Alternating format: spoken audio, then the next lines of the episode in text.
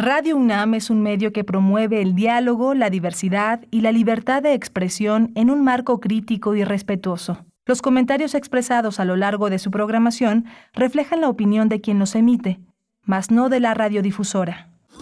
Radio UNAM presenta Primer Movimiento, El Mundo desde la Universidad. Hola, buenos días. Ya son las 7 de la mañana con 3 minutos en la Ciudad de México en este miércoles 3 de agosto. Estamos conectados, estamos enlazados eh, con la universidad, con la Radio Universidad de Chihuahua, como todos los días, en Parral, en Delicias, en Ciudad Jautemoc, en la ciudad de Chihuahua. Son cuatro ciudades con una programación eh, propia. Todos los días cada quien desarrolla su esfuerzo local, pero en un espíritu de comunidad universitaria, de convivencia, de una, una forma de hacer comunidad muy interesante, pero compartimos en la primera hora de la mañana este esfuerzo informativo que hacemos aquí en Radio UNAM desde la Ciudad de México que no tiene fronteras, es un espacio, un espacio virtual en el fondo de las cosas. Arturo, Arturo González está en la cabina, en los controles técnicos, Rodrigo Aguilar en la producción ejecutiva, Violeta Berber hace posible todo el malabarismo que enlaza eh, eh, invitados, eh, técnico, todo lo que está aquí en esta asistencia de producción y mi compañera Berenice Camacho en la conducción, allá también en la virtualidad del micrófono. Buenos días, Berenice.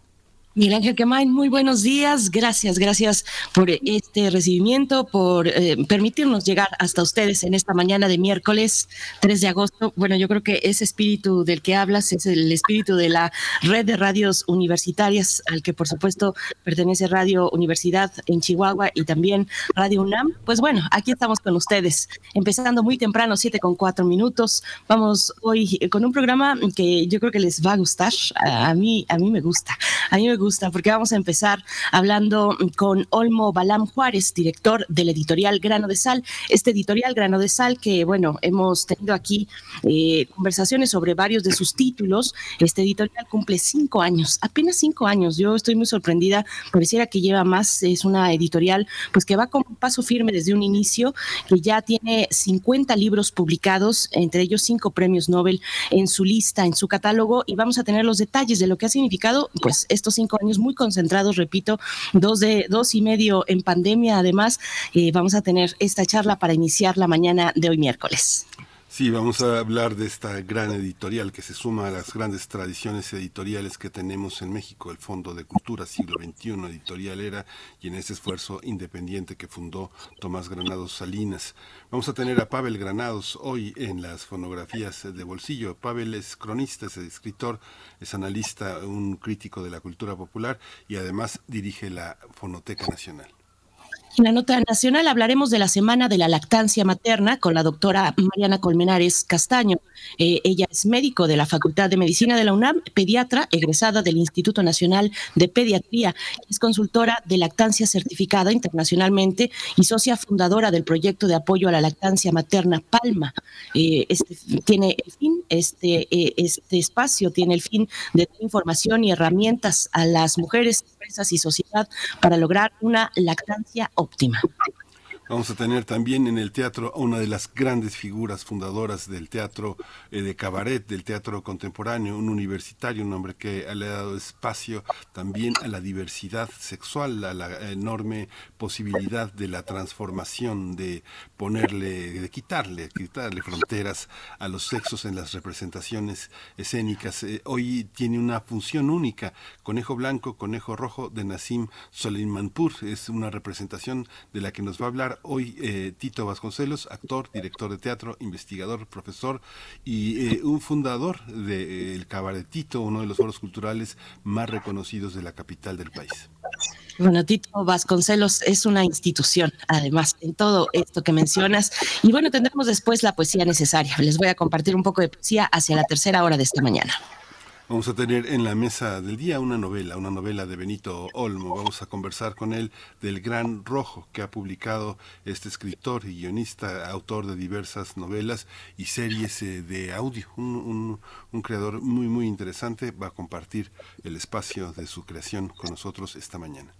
Y cerramos la emisión de miércoles con el doctor Plinio Sosa hablando de química. Nos propone hablar del el lienzo, la pintura y la acetona. Doctor Plinio Sosa es académico de tiempo completo en la Facultad de Química y se dedica a la docencia y a la divulgación científica y siempre nos acompaña los miércoles para dar un cierre con broche de oro aquí en Primer Movimiento. Y bueno, ahí está la propuesta de esta mañana y los comentarios y lo que nos quieran sugerir también en redes sociales. Estamos muy atentos a recibir sus comentarios en nuestras redes, ya las conocen, arroba P Movimiento. Síganos, síganos así en Twitter y en Facebook nos pueden seguir como Primer Movimiento UNAM.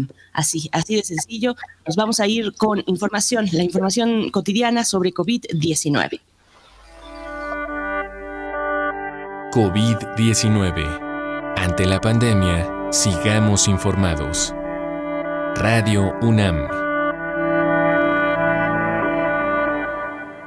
La Secretaría de Salud informó que en las últimas 24 horas se registraron en México 133 nuevos decesos, lamentables decesos, por lo que el número de fallecimientos por esta enfermedad COVID-19 aumentó en nuestro país a 327.883.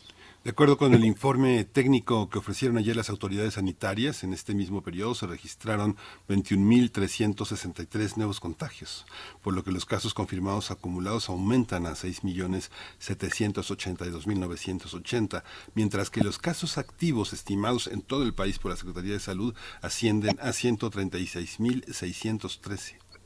En información internacional, en Estados Unidos el presidente Joe Biden nombró a dos altos funcionarios federales para coordinar la respuesta del gobierno ante la viruela del mono o viruela del simio, mientras que más estados de ese país declaraban la emergencia para pues ayudar a impulsar las vacunas y otros recursos. Eh, ah, este lunes, eh, lunes en California Illinois decretaron un estado de emergencia por la viruela del mono, sumándose a Nueva York, que hizo también lo mismo la semana pasada. Estados Unidos es el país más afectado en el mundo, con 5.800 casos ya confirmados.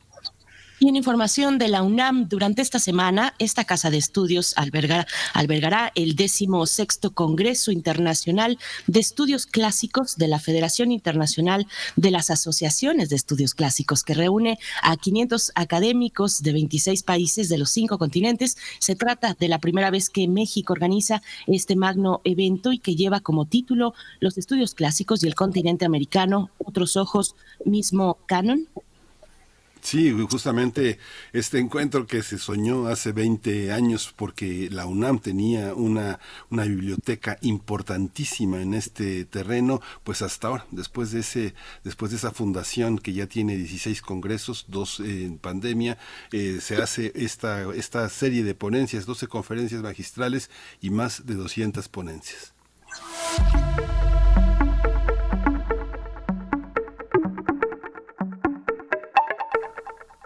Recomendaciones culturales. El Colegio de San Ildefonso invita a la mesa virtual 100 años de Trilce de César Vallejo con la participación de Rodrigo García Bonillas, Emiliano Delgadillo Martínez y Yana Hadati. Esta actividad forma parte de un ciclo de mesas redondas que se llama Poesías del Mundo. Esto forma parte de la Cátedra Extraordinaria Octavio Paz, que conmemoran la publicación de las obras que aparecieron en 1922. Y pues la transmisión será en vivo y estará disponible el día de mañana, jueves 4 de agosto, a las 18 horas, a través de la página de Facebook del Colegio de San Ildefonso. Así fácilmente pueden llegar a esta mesa virtual 100 años de Trilce de César Vallejo. Vamos a ir con música. Música esta mañana yo creo que vamos a andar muy noventeros. La propuesta es de la producción de Primer Movimiento y se trata de un clásico justo de los noventas, Foreign Blondes, a cargo de WhatsApp. 25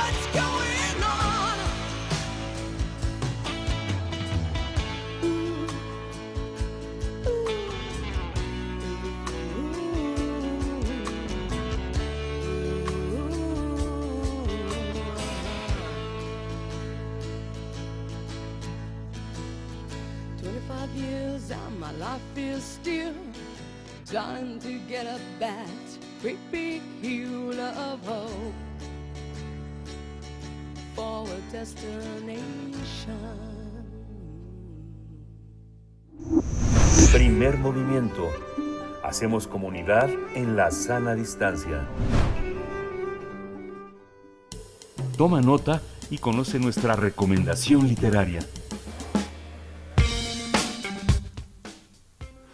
Grano de Sal, la editorial Grano de Sal se fundó hace cinco años por Tomás Granado Salinas para celebrar para celebrar sus primeros cinco años y justamente eh, está eh, este, perdón se coló, un audio aquí en Hace cinco años Grano de Sal la formó y ya Olmo Balam la dirige hace un año y organizó un programa de actividades y promociones tanto presenciales como virtuales. Además, esta editorial festeja la publicación de su número 50 que se titula Defender el agua, cómo la gente de El Salvador enfrentó la codicia empresarial, elaborado por los investigadores y activistas Robin Broad y John Kavanagh. Grano de Sal suma a su lista de autores un quinto premio Nobel. Se trata de Peter Doherty, quien ganó el de Medicina en 1996 y escribió un libro muy divertido, Cómo ganar el premio Nobel, una guía para principiantes. Las actividades para celebrar los cinco años, 50 libros y cinco premios Nobel se darán a conocer por medio de las redes sociales de la editorial e incluirán conversaciones con autores, presentaciones de libro, promociones y ejemplares de regalo. Por ejemplo, se van a realizar actividades en torno a otras dos novedades. Vida de Fray Servando, de Christopher Domínguez en Michael, una, una novela verdaderamente extraordinaria, una de las novelas interesantes de finales del siglo XX, y Desigualdades, ¿por qué nos beneficia un país más igualitario? de Raimundo Campos Vázquez. Hay que señalar que esta editorial nació con el objetivo de poner al alcance de los lectores en lengua española obras de vanguardia sobre temas de actualidad en ciencias sociales y naturales, humanidades y artes. Y vamos a conversar esta mañana sobre este primer, el primero de muchos lustros de vida de grano de sal. Nos acompaña Olmo Balam Juárez, director de esta editorial. Olmo Balam, enhorabuena, enhorabuena a ti, a todo el equipo y a todo lo que venga por delante, que seguro serán muchos, muchos triunfos editoriales para Grano de Sal. Bienvenido, ¿cómo estás? Hola, muy buenos días. Eh, Muchas gracias por la, felicitación y pues muy contentos con, por estar celebrando estos cinco años en compañía de, de los lectores y de programas como, como este. Gracias, Olmo. ¿Cómo, cuéntanos cómo, eh, cómo se inscribe un esfuerzo editorial como este en una gran tradición editorial. Han tenido eh, como centro la historia, las ciencias sociales, la economía, eh, nuevas formas de entender el presente, como la, la ecología, la sustentabilidad.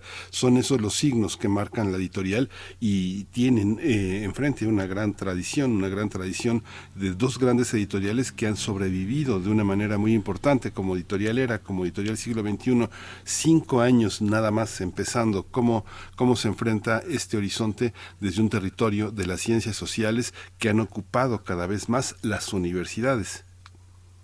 Pues sí, como bien mencionas, eh, Grano de Sal surge en 2017 como este esfuerzo por lograr eh, una conversación pública acerca de muchos temas eh, que, que, eh, que están flotando en el, en, el, eh, en el tiempo, en el aire, y que creo que como eh, tenemos aquí en México hay una gran tradición de este tipo de libros y justamente surgió eh, Grano de Sol cuando eh, Tomás Granado Salinas con su ímpetu eh, de lograr conversaciones públicas planteó una serie de libros que pudieran hablar del mundo contemporáneo, hablar de, eh, de historias, de, de, asuntos que parecieran poco conocidos o, o, que- o, incluso ya muy conocidos, pero verlo desde otras perspectivas, ¿no? De ahí el nombre grano de sal. Y sí, este, creo que viene, se insertó inmediatamente en un, en un contexto en el que eh, otras grandes editoriales mexicanas pues también eh, han hecho un catálogo basado en temas eh, de actualidad, pero con una perspectiva siempre eh, a- animando a la conversación pública. Olmo Balam, bueno, eh, es, es difícil pensar que esta editorial tiene apenas cinco años porque eh, parece que es un sello que, que- que tiene ya pues una larga trayectoria eh, porque nació con mucha robustez, me parece, eh, y nada es casualidad. Cuéntanos, eh, ¿qué, qué aspectos le hacen, le, le dotan de esa solidez a grano de sal que, que se planearon desde un principio con, con mucha seguridad y que se han llevado y que se han llevado al desarrollo a lo largo de estos cinco años, Olmo. Bueno, pues Grano de Sal, eh, aunque se fundó en 2017 y sí empezó como con paso fuerte, estrenándose en la ciudad de Guadalajara aquel año con un libro eh, bastante eh, que animaba mucho la conversación, que fue Ingreso Básico, una propuesta radical para una sociedad libre y una economía sensata. Eh, sin embargo, detrás ya había todo un proyecto eh, que, que fue ideado por su fundador, Tomás Granados, y que se nos presentó a varios eh, a varios amigos y, y socios, como fue en, en mi caso. Y te puedo decir que eh, desde el proyecto ya venía muy bien armado y, el- la, la perspectiva editorial, es decir, había un- decenas de títulos que era como pues emocionante ver eh, esa eh, que, que eran o, o propuestas para traducción o, o títulos originales en español y pues sí ver que, que, muchos de esos títulos se materializaron y que ahora forman parte de este catálogo de 50 libros pues ha sido un trayecto muy muy emotivo para eh, para todos los que hemos estado involucrados. Y pues sí esa fue la siempre la columna vertebral. Creo que ahora es un catálogo que habla por sí solo eh, que tiene una voz propia Eh, yo me hice cargo del tren en 2021 y, y bueno una, uno cuando llega pues eh, eh, piensa en, títulos y en autores no pero después yo me fui dando cuenta que por la misma robustez del catálogo eh, es esa misma robustez es la que te va guiando no a la hora de seleccionar títulos de ponderar autores eh, y, y creo que esa es una de las mayores fortalezas no yo creo que ya el- estos 50 títulos que son muy diversos que hablan de muchos temas ya tienen una eh, voz propia y, creo que eso es el objetivo de todo editor no Ujú. Hay mucha mucha este presencia ah, de la traducción. La traducción es un elemento muy importante y que y que viene muchas veces de resultado de coloquios de mesas, no solo de un scouting. Scouting se llama a la tarea como de andar buscando, de andar hurgando en posibles eh, títulos y autores que puedan enriquecer el mercado del habla española. Yo recuerdo mucho algunas mesas, algunos encuentros que se hacían en algunos espacios europeos y quienes prohijaban, quienes promovían la traducción de libros decían, pues si traducimos y apoyamos 20 libros con que se queden dos en nuestra lengua, ya ganamos. ¿Cómo se da, cómo se sostiene un catálogo? ¿Cómo se pone a prueba? ¿Es la venta, es la lectura, es la inclusión en programas de estudio? ¿Cómo se, cómo se logra que un catálogo sobreviva y se conviertan sus autores y sus libros en clásicos? Bueno, eso es una, creo que es una de los grandes, es la piedra filosofal de la industria editorial, cómo encontrar esto, un libro, ¿no? Que a la vez sea bueno, que, que, que venda bien y que tenga un lugar en las estanterías de los lectores. Y pues bueno, te, te podría decir que ese siempre es el objetivo, cada vez que uno revisa un manuscrito, un original, eh, no, no importa si está en inglés o en, español o, o en, o en otras lenguas, y bueno, aquí en Grano de Sal siempre se ha, eh, por lo menos, yo creo que todas las, todas las editoriales tienen, por así decirlo, sus recetas. En el caso de Grano de Sal siempre ha sido como buscar temas que, que puedan ser de interés público, eh, no nada más para es- especialistas, aunque sí tienen un rigor muy, eh, muy bien definido, es decir, no, eh, aunque eh, tenemos obras de divulgación científica que sin embargo tienen mucho eh, rigor en su campo y que por eso mismo eh, en, ocasiones se vuelven libros de texto no para esas disciplinas.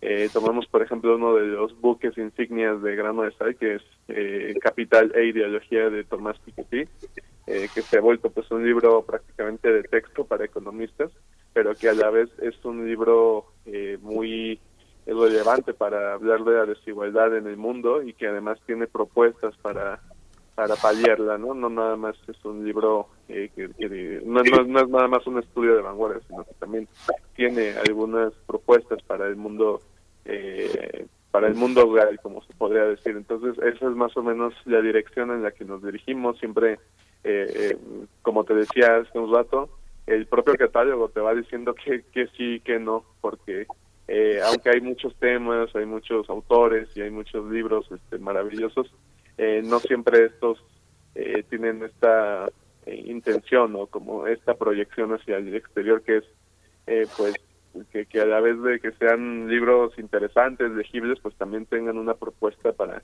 para el mundo para el mundo real o que eh, puedan incluirse en una bibliografía académica. Entonces, más o menos esa es la cuadratura del círculo que siempre estamos pensando a la hora de evaluar los libros y pues creo que el- lo hemos logrado con bastante solvencia a lo largo de estos cinco años eh, y, el catálogo pues habla por sí mismo. Es, es que pareciera que uno pone y, y los lectores disponen también, o los libros disponen. Yo, yo estaba pensando, por supuesto, eh, preguntarte en el- eh, sobre ello, sobre eh, qué títulos del catálogo han resultado insignia para la editorial, ya sea los más solicitados, vaya, por supuesto, los más, los más vendidos. eh, y pensaba en Capital e Ideología de- del economista francés Tomás Piketty, que ya estás comentando y que a mí me pareció una gran noticia para el público de habla hispana, acercarnos pues a una vigencia de la lectura económica y económica social, además, eh, que propone un economista con una visión como, como Tomás Piketty. ¿Qué otros libros han, han resultado eh, pues de, la preferencia de sus lectores, de los más solicitados, de los más vendidos incluso, o los que han sorprendido? Tienen un sólido catálogo, por ejemplo, en historia también. Eh, cuéntanos, cuéntanos un poquito de esos, de esos libros que han pues resaltado entre el conjunto de los 50 títulos que tienen en el catálogo, Olmo. Bueno, pues so- solo por hablar, como tú dices, ¿no? De los libros eh, más eh, destacados, aunque en general el catálogo le ha ido bien, eh, yo mencionaría pues uno de los primeritos de 2017 que fue ¿Qué es el populismo?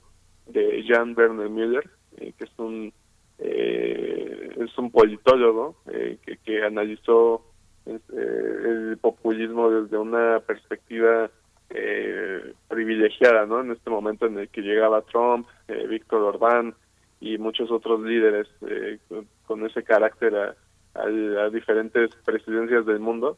Y pues sí, es un libro que incluso hemos reimpreso dos veces eh, debido a su éxito. Es un libro bastante breve, eh, pequeño, es de los más pe- en formato es de los más pequeños y sí, ese se ha vuelto como digamos uno de los eh, clásicos de grano de sal, por, por si, si, si es que eso se puede decir, nada más en cinco años. Eh, en otra dirección, otro de los libros eh, también más importantes del catálogo es Necesidad de Música, eh, de George Steiner, el crítico cultural eh, inglés, eh, que, que también eh, tiene la particularidad de que es, es un libro que no existe en otra, o sea, no existe ni siquiera en inglés, es una selección que se hizo especialmente para los lectores en español de artículos y reseñas y conferencias de Steiner sobre música, sobre conciertos y bueno, eh, era algo que no estaba ahí editado. Rafael Vargas Escalente, que fue el responsable de, escoger esos textos, eh, hizo una selección muy muy cuidadosa y ahora pues tenemos la segunda edición con, textos nuevos, con eh, más páginas y, y sigue siendo uno de esos libros este, que vemos con mucho cariño en la editorial porque eh, es una- un gran autor, eh, un autor muy conocido que sin embargo eh, no no no se había visto, aunque aunque él deja traslucir su melomanía en, a lo largo de toda su obra, eh, no había un libro en el que se eh, que se ese saber y pues la- en Grano de Sal tenemos el privilegio de contar con él.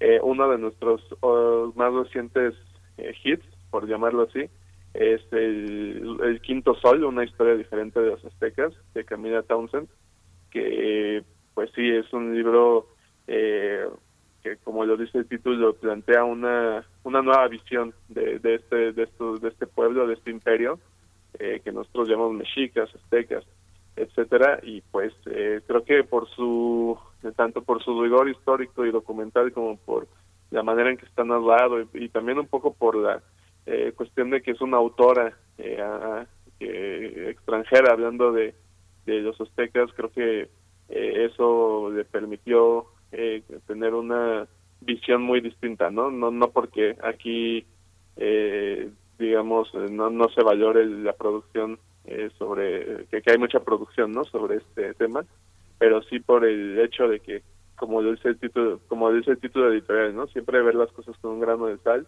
y pues Camila Townsend lo hizo así y bueno, eso es por mencionar tres de, de varios hits eh, que en diferentes disciplinas, ¿no? En arte, en economía, en historia. La historia es uno, es uno de los ejes eh, fundamentales. La relación de 1520 de Hernán Cortés que editó Luis Fernando Granados marca eh, las características de una, una, una visión de la historia que se sale fuera de los cánones eh, estrictamente eh, académicos que están eh, marcando la línea de una universidad y que le permite a una editorial recoger las inquietudes y al mismo tiempo seducir a investigadores que tienen propuestas muy vanguardistas que se salen de los cánones oficiales para entrar en una discusión eh, más amplia, filosófica, sociológica, antropológica, como es el caso de este libro. ¿Cómo, cómo se da esa búsqueda? ¿Cómo Grano de Sal recoge las propuestas de investigadores que buscan salirse de la fila, de la burocracia para editar dentro de cinco años y tener una salida más rápida, pero al mismo tiempo le permite a la editorial eh, sobrevivir con coediciones que le permiten incluir sus libros en los en las grandes listas bibliográficas de los trabajos de, de que van a consultar los alumnos. ¿Cómo se da esta esta dualidad, Olmo? Bueno, pues se da eh, por varias vías. Este, la verdad es, hay dos hay dos formas principales, ¿no? Eh, la primera es que pues siempre estamos eh, atentos a la, pro- a la producción tanto académica como editorial eh, de, otros países para pues detectar justamente esos temas eh, o esas visiones eh, que, y, disruptivas que, que, que hay sobre diferentes asuntos y, y también debo decir que nos llegan bastantes eh, manuscritos y eso pues nos permite a nosotros eh, una, una gran, un gran crisol de opciones para la hora de, de escoger. La verdad es que eh, nos llegan libros muy interesantes casi cada semana, eh, autores que, que, que proponen eh, investigaciones eh, pues muy inusuales, ¿no? Como este libro, eh, eh, este libro que mencionas, ¿no? De la duración de 1520, que es una lectura de, de una de las cartas de duración del conquistador español, pero cuya lectura por parte de Luis Fernando eh, Granados es la que lo hace único, ¿no? Incluso el libro, eh, eh, como lo podrán ver los lectores que, que, puedan acercarse al ejemplar impreso, pues tiene una serie de acotaciones que están en, eh, impresas en un en diferentes tonos de, de negro, ¿no? Como para eh, indicar estas eh, lecturas que, tiene Luis Fernando y pues bueno eso es algo que siempre queremos, ¿no? Es como uno, uno de, este libro también ha sido un éxito, el de 1520.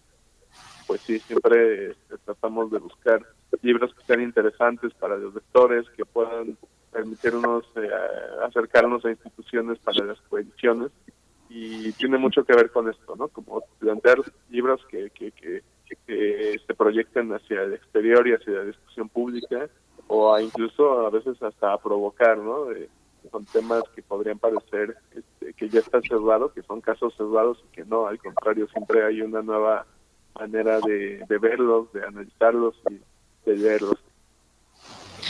Olmo, y también, bueno, eh, has mencionado eh, el quinto sol que, que tuvo, de Camila Townsend, que tuvo eh, pues la, la oportunidad, no el tino, sino pues, me imagino pues con toda, con toda premeditación de llegar en la conmem- conmemoración de los 500 años de la caída de México Tenochtitlan, pero tienen además dentro de su catálogo de historia, eh, historia más reciente. Eh, a mí me encantó, por ejemplo, Historia Nacional de la Infamia de Pablo Picato, sí, de Pablo Picato, es un libro que yo tengo lleno de post-its, que lo, que lo tengo subrayado. También por ahí del estilo está Roba Chicos de Susana Sensky. En fin, eh, hay eh, historia, historia reciente también en este catálogo.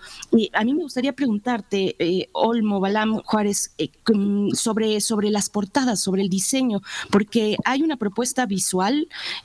También táctil, eh, también, también sensorial, un poco eh, con, con la portada de, los, de, de- de todos sus libros. Hay un sello de identidad eh, en la editorial. Cuéntanos un poco de esta parte del diseño de los libros. Son muy identificables.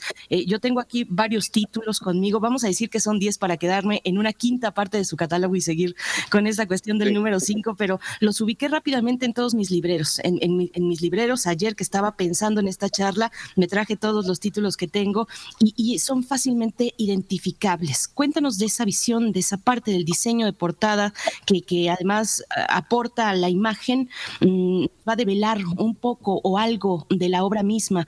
Cuéntanos un poco de, esta parte estética, visual y, y, repito, también táctil de, de los libros. Bueno, pues me alegra mucho que retomes este tema porque es una de las obsesiones de editorial. Desde un principio, eh, cuando Tomás planteó el diseño, eh, fue una cosa pues muy llamativa. Como dices, desde el, aspecto material, los libros de Gran Sol son muy eh, no puedo echar unos flores, pero son muy lindos, muy bonitos. eh, tienen eh, en la, en la cuarta de fuegos y en el lomo tienen un barnizado rugoso que es como eh, muy satisfactorio de tocar para esto que tenga como algo de granuloso y sobre las portadas y bueno el color aqua no que nos nos caracteriza este que eh, cada vez se vuelve más grande este mm, eh, esta línea de libros de color turquesa. Eh, pero bueno de las portadas es una también es, es muy importante señalar que son aunque son muy diversas y tú las podrás las podrás ver los eh, los escuches en nuestra página pues son diferentes. Todas las portadas son distintas y sin embargo todas son diseño de eh, León Muñoz Santini y Andrea García Flores que son dos de los mejores diseñadores eh, editoriales de nuestro país sobre todo en lo que respecta a las portadas y el diseño de libros. Y pues siempre eh, eh, buscan una buscan el, el lenguaje visual que se ajuste a, a cada libro. O sea por eso aunque son muy distintas todas vienen de un de una misma matriz creativa que es la de León y la de Andrea y bueno a nosotros este, siempre nos sorprende no casi siempre damos como una especie de eh, como decirlo pautas este, generales de cómo va el libro de qué, qué, qué nos imaginamos pero siempre León y Andrea tienen una manera de, de sorprendernos no de convertir esas de esa, esos apuntes o esos eh, notas en pues en portadas memorables no y siempre eh, ya sea que se que retomen alguna eh, no sé una fotografía una ilustración anterior o que incluso se basen en el en el en- por ejemplo en el caso de libros traducidos en inglés eh, aunque se basen en la portada que hicieron las editoriales extranjeras ellos siempre le dan una una, una vida no el, el libro termina por hablar por sí mismo y pues sí es- siempre es una creo que es una galería de portadas que me enorgullece mucho. Una de mis intenciones es que algún día Andrea y León nos den una especie de cátedra no de estas de la historia de grano de sal en sus portadas. Yo creo que, y- que sería muy interesante saber no cómo las produjeron qué aventuras tomó porque hay algunas que los procesos de producción son más complicados que otros. Pues bueno cada cada, portada tiene una historia detrás. Y bueno en, en nuestro caso sí sí creo que vale la pena eh, eh, ver nuestras portadas creo que hablan mucho del libro eh, no, no no están ahí nada más como eh, eh, de manera eh, arbitraria son son verdaderos este, culminaciones de todo un trabajo que está detrás ¿Y hacia dónde se perfilan, Olmo? ¿Cómo, cómo están el panorama, el panorama de las ferias eh, del, del libro? ¿Cómo están el tema de los agentes eh, literarios, los agentes que tienen agencias donde venden derechos de autores? No sé, digo, lo peleado que fue Piketty después de de la fama que, que obtuvo, cómo se afama tanto un autor que gana un premio internacional, un premio Nobel, cómo, e- cómo es este panorama, cómo enfrenta la editorial un mercado tan voraz en ese, en ese sentido, tan competido, tan que, que se juega nada menos que en dólares, ¿no? Pues sí, es una situación en la que eh, hay, hay ocasiones donde hay que ir a pelear los derechos y es casi entrar a subasta, pero pues en general también la oferta creo que es bastante grande eh, y que, requiere mucha sabiduría ¿no? de nuestra parte para eh, ponderar la, la capacidad económica editorial frente a las eh, las demandas ¿no? que, que, que puede tener una agencia de derechos y en, en ese sentido eh, creo que siem- siempre las agencias nos han nos han eh, no, no no solamente respetado sino que eh, consideran a la editorial no para publicar libros Este, si por ejemplo uno de nuestros autores está escribiendo otro libro siempre este, está esa comunicación eh, para considerarlos no está esa eh, creo que es gracias justamente a que eh, se ha, se ha a, lo largo de estos cinco años eh, la editorial se ha consolidado y eso pues te da una, una- un margen de negociación más grande no y ahí creo su- al principio pues obviamente todas las eh, editoriales empiezan con eh, tienen que mucho que demostrar en ese sentido como de que son confiables de que eh, pueden eh, llevar eh, la publicación de un libro grande a cabo, pero bueno, ahora eh, sí también por toda la labor que hizo Tomás en ese sentido de, de, de cabildeo, por así llamarlo, eh, y sobre todo con Piketty, este, creo que eh, esa labor eh, ha sido más sencilla para, para grano de sal, eh, eh, entre comillas, pero sí ya nos permite mucha mu- mucha flexibilidad, es decir, no estamos no tenemos que vender nuestra alma ni nada ni nada de eso para contratar derechos y pero bueno creo que eso se debe sobre todo a la- al trabajo y a la y al respeto mutuo que hay entre la editorial y las agencias Por supuesto, pues Olmo Balam, por último, pues ¿qué, qué viene para la celebración? ¿Cómo vamos a celebrar eh, nosotros, sus lectores, con ustedes? ¿Qué actividades tienen programadas? Bueno, pues este verano organizamos cinco presentaciones, de las cuales ya hicimos dos, y justamente hoy, eh, a las seis de la tarde, vamos a estar presentando eh, Vida de Fray Servando, de Christopher Domínguez Michael, en el Colegio Nacional.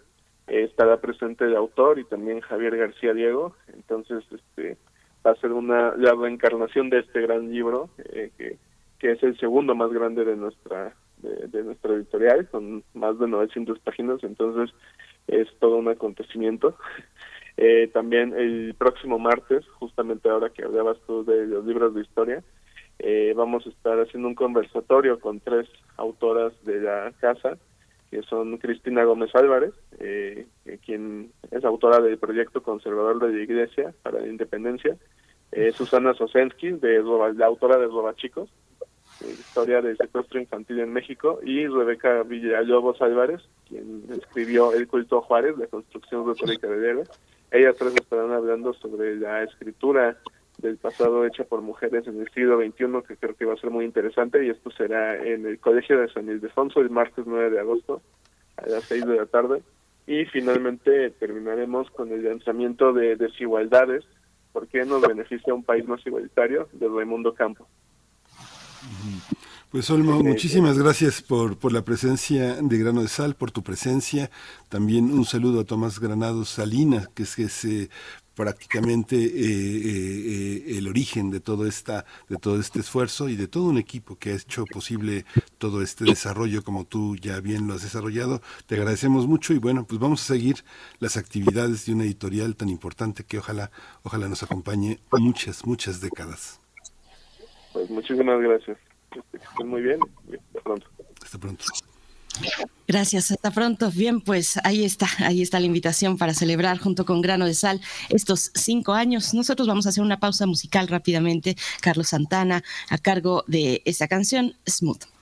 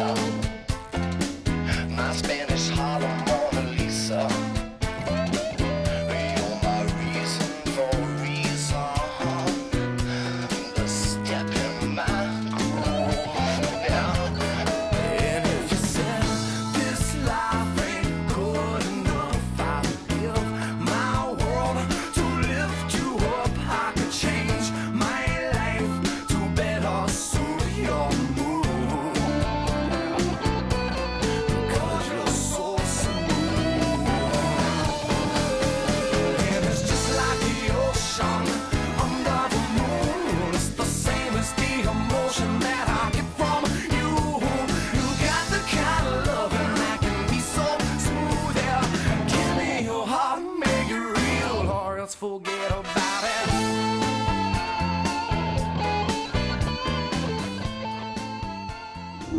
Primer movimiento. Hacemos comunidad con tus postales sonoras. Envíalas a primermovimientounam.gmail.com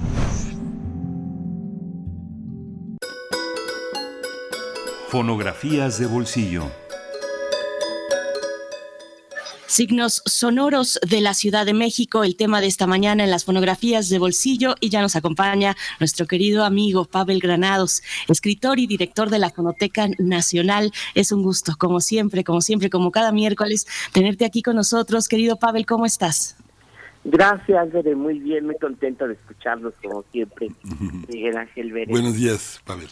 Buenos días, pues sí, le puse, pues, bueno, le tuve que, como tuve que ponerle título a estas fonografías, se me ocurrió los signos sonoros de las ciudades, pero pues realmente, ah, bueno, pues sí, lo que lo que pensé yo es en esa comunicación cotidiana que tenemos pues con nuestro medio, bueno, en el fondo porque estamos en una ciudad, eh, pero claro que cada lugar tiene algo que, un concepto que inventó Murray Schaffer. Eh, Murray Schaffer eh, ya murió, este artista sonoro y teórico canadiense. La, el, fíjense ustedes que el auditorio de la Fonoteca Nacional se llama Murray Schaffer, él bueno fue amigo de la de la fonoteca, una guía también para la Fonoteca Nacional, él fue el que inventó el concepto de paisaje sonoro, de ecología acústica, o sea que nuestro medio donde vivimos, eh, esa, mm, pues ese equilibrio que debería ser eh, el ecosistema, eh, no solo natural, sino también acústico, pues hacen una unidad, ¿no? eh, a veces se rompe, a veces no, pero va cambiando. Y yo pensaría, por ejemplo, así nada más pensar en lo que ha sido, eh, eh, lo que significa estas ideas pues aplicadas a, nuestras ciudades, pues, pues pensaría, por ejemplo, que si de pronto nosotros apa- apareciéramos a la mitad del siglo XIX aquí en la Ciudad de México, bueno, lo primero que pensaría es que olería feo. Las ciudades antes olían más, olían feo, pues era, eh, lo- no sé, por ejemplo, eh, los eh, eh, el drenaje abierto, bueno, las cañerías abiertas que eran lo que caracterizaba el siglo XIX, los caballos que existían, pero lo primero que escucharíamos es que efectivamente cambiaría el sonido de una ciudad, estaría lleno de caballos, entonces clap, clap, clap, clap sería un sonido cotidiano que han sustituido los motores de, de las ciudades. Pero hay una cosa que nos ha acompañado siempre, por ejemplo, que han sido los pregones. Es, eh, los pregones han sido desde siempre algo que nos ha acompañado en la ciudad. Hoy oímos, pues, hoy se han, se han eh, eh, mecanizado, ¿no? Porque escuchamos los de siempre, los tamales oaxaqueños o las personas que compran los colchones, ¿no? Eso es algo cotidiano de todo el tiempo que creo que ni nos damos cuenta que existen como como pregones, ¿no? Pero en la Nueva España eh, los que vendían el agua, los paja, las aves, eh, bueno, toda la cantidad de oficios han, han sido pregonados, ¿no? El afilador, bueno, cantidad de cosas. Pero, por ejemplo, en la Fonoteca Nacional existen eh, algunos eh, ejemplos de personas que han sido grabadas a lo largo de los años como pregoneros. Por ejemplo, ahorita recuerdo a mm, eh, Raúl Helmer, que es- uno de los grandes documentalistas sonoros de México, un etnomusicólogo fantástico cuya colección forma parte de la tiene tiene el reconocimiento de memoria del mundo de la UNESCO. Él tuvo un un informante igualmente maravilloso que se llamó Lino Tlapale, a quien grabó, era un personaje de Izúcar de Matamoros, a quien Raúl Helmer grabó allá a finales de los años 40.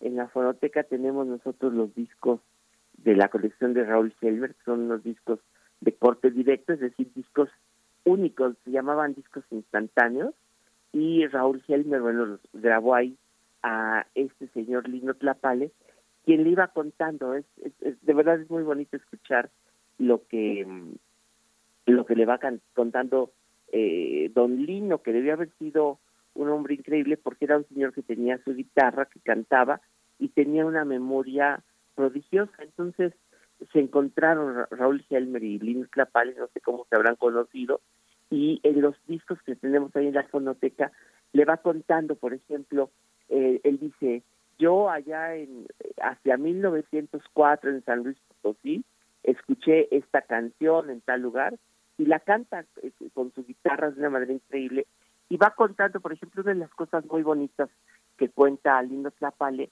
es que allá en Puebla en- existió un charamusquero que mm, cantaba sus pregones con la guitarra y los va cantando, los va cantando Lino Tlapale y va contando que, por cierto, ese charamusquero eh, cantó allá por 1910 los corridos en favor de Madero y los cantaba en la ciudad y entonces uno de los, el jefe de la policía de Puebla lo mandó a apresar y lo asesinaron a este charamusquero.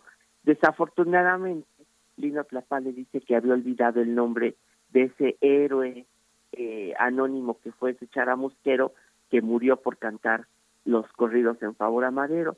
Pero los pregones han sido de siempre, eh, en- bueno, no dije la Ciudad de México nada más, las ciudades, pero por ejemplo, allá en los años eh, 40, hu- un compositor que ahora me van a perdonar, olvidé el nombre, pero que estaba sentado en la calle en La Habana, en Cuba, escuchó a una señora que pregonaba las hierbas que vendía, iba diciendo los nombres de las de la de sus de sus hierbas y este compositor lo que hizo fue que se le ocurría una rima de cada eh, hierba que él este, que esta señora iba cantando.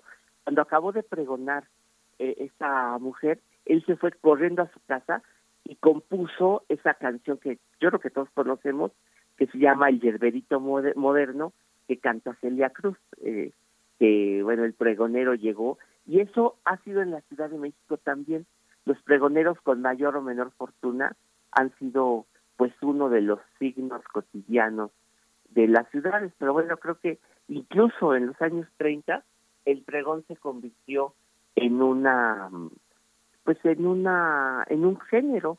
Eh, eh, hay incluso Agustín Lara compuso pregones en la radio se cantaban pregones pero por ejemplo eh, Rafael Hernández el jibarito Rafael Hernández él compuso una canción que se llama Flores porque y porque escuchaba la canción es muy bonita porque dice que muy cerquita del buen tono en la calle de Dolores se escuchan los las las pregoneras de flores. O sea que es un homenaje a las mujeres que pregonaban las flores allí cerquita de la calle de Buen Tono, que no sé si hoy se sigan vendiendo flores por ahí, pero según Rafael Hernández el Jibarito, sí. Pues yo traje dos audios esta mañana para compartir, porque en 2003 se hizo un encuentro aquí en la Ciudad de México y se convocó a la gente a que fuera a platicar de los chiflidos, de cómo se chifla en la Ciudad de México. Y entonces acudieron bastantes personas de toda la ciudad a contar la historia de un chiflido, ya sea familiar o de las colonias. Y yo traje dos, dos participantes de ese, de ese, de ese encuentro, porque fueron, traje de Churubusco y de la colonia Roma. Pero en ese disco que se editó en 2003, encontramos chiflidos de un montón de lugares, empezando porque Chucho el Roto en la XCW chiflaba. Entonces, eh, el inicio del programa de, la, de esta radionovela de Chucho el Roto era con un chiflido, pero se me hace muy bonito que la gente cuente lo esencial que es para la Ciudad de México que nos chiflemos. Estos son los audios que traje hoy para compartir en esta sonografía. Pues ahí está, querido Pavel, muchas gracias. Chiflido confirmante, como dice el meme. Te, te agradecemos Te agradecemos este, pues esta explicación que nos das, esta, este contexto que siempre pues es muy interesante sobre los audios que nos propone, sobre las propuestas musical, musicales también, querido Pavel Gran- Granados. Nos vamos a quedar con estos chiflidos para eh, pues eso, para levantar un poquito la mañana. Te agradecemos y nos encontramos en ocho días, Pavel Granados. Hasta luego, esté muy bien. Hasta luego. Vamos a escuchar, aprovechamos a despedir a la Radio Universidad de Chihuahua. Nos encontramos mañana de 7 a 8, de 6 a 7 en el horario de allá del norte. Vamos a oír.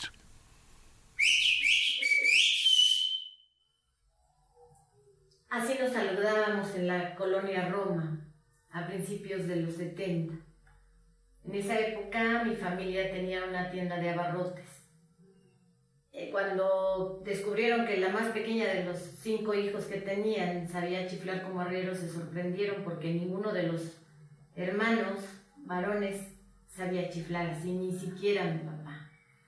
Esta habilidad le ayudó finalmente al buen funcionamiento de la tienda de abarrotes, porque además de la venta de productos, se daban algunos otros servicios como el del teléfono público. A todos los vecinos que no contaban con ese servicio de teléfono, se les llamaba a la tienda y nosotros teníamos que ir a su casa a tocarles para que vinieran a contestar. Al momento en que empiezo a chiflar de esa manera, los vecinos sabían un chiflido si era para el de arriba, dos chiflidos si era para el de enfrente, y así se seguían las categorías. Fue de utilidad el chiflar así. Había una banda de rateros que operaba en una línea de camiones que pasaba enfrente de la tienda, que se ubicaba en la colonia Roma, en Tonalá y Baja California. Estos rateros acostumbraban dejar el producto de su pillaje en un bote de basura que estaba justamente abajo del teléfono público. Ahí dejaban las carteras vacías, las fotos arrugadas y todo lo demás. Al momento en que yo veía que se acercaban, chiflaba con todas mis fuerzas para que vinieran todos en mi defensa. Salían todos, mis papás, mis hermanos, llegaban los vecinos. Los asaltantes nunca nos hicieron nada. De hecho, el momento en que yo chiflaba, sabían que se iba a reunir toda la pandilla y a ellos les iba a servir para saludarnos.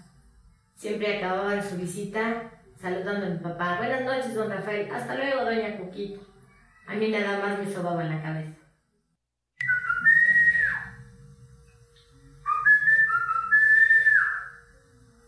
Este es un silbido que se usó en los 60 en el barrio de San Diego, Churubusco, principalmente en la calle de General Anaya y el callejón de Corauco. Actualmente, los habitantes de una vecindad que se llama El Infierno, ubicada dentro de la misma calle, lo han retomado para su uso. Y pues era el distintivo de la banda de, de aquellos años, ¿no? Cuando oías el chiflido, pues te sentías ya en, en tu pueblo, ¿no? En tu casa.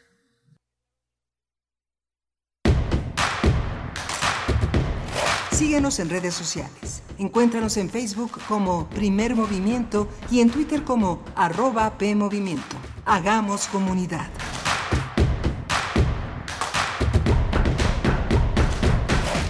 Hipócrates 2.0 Mantenerse informado es parte importante de la vida. La información nos da la oportunidad de tomar las mejores decisiones, principalmente para la salud. Soy Mauricio Rodríguez, conductor de Hipócrates 2.0, donde cada semana llevamos para ti los mejores contenidos y especialistas en materia de salud. Escúchanos. Hipócrates 2.0 Martes a las 18 horas por Radio UNAM. Experiencia sonora. La ciencia que somos. La ciencia que somos. Iberoamérica al aire. Descubre la ciencia que está presente en tu día a día a través de cápsulas, reportajes, entrevistas y reportes en vivo. Viernes de 10 a 11 horas por el 96.1 FM. La ciencia que somos. Iberoamérica al aire. Una coproducción de Radio UNAM y las direcciones de divulgación de la ciencia y de las humanidades.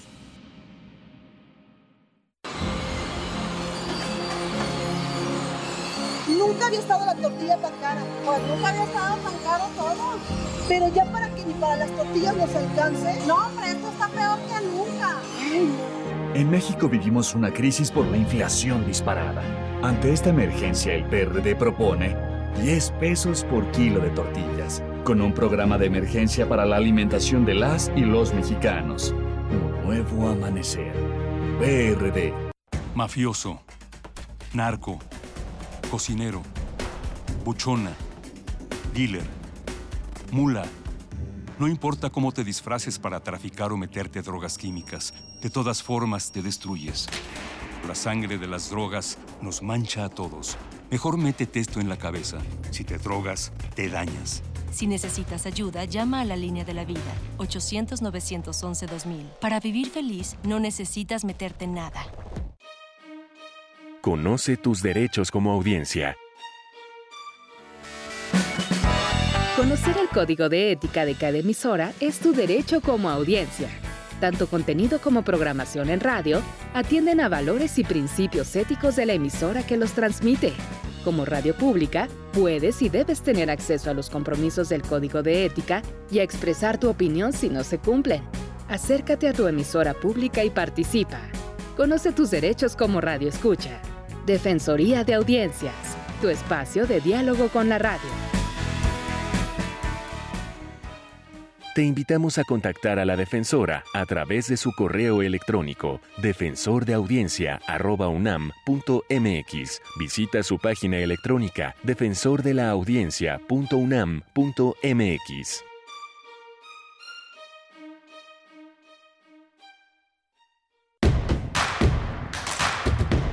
Queremos escucharte. Llámanos al 55 36 43 39 y al 55 36 89 89. Primer movimiento. Hacemos comunidad. 8 de la mañana con 4 minutos. Iniciamos nuestra segunda hora de transmisión.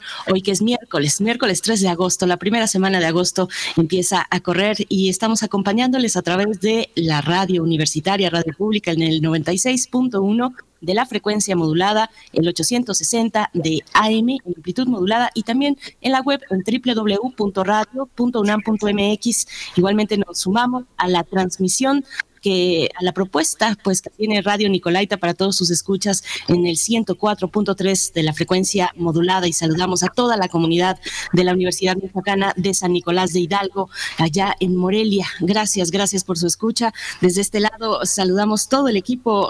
Eh, se encuentra Rodrigo Aguilar en la producción ejecutiva, Violeta Berber también en la asistencia de producción y Arturo González en los controles técnicos. Miguel Ángel Quemain en la voz, en la conducción de Primer Movimiento. ¿Cómo estás, Miguel Ángel? Buenos días. Hola, Berenice, buenos días. Buenos días a todos nuestros radioescuchas.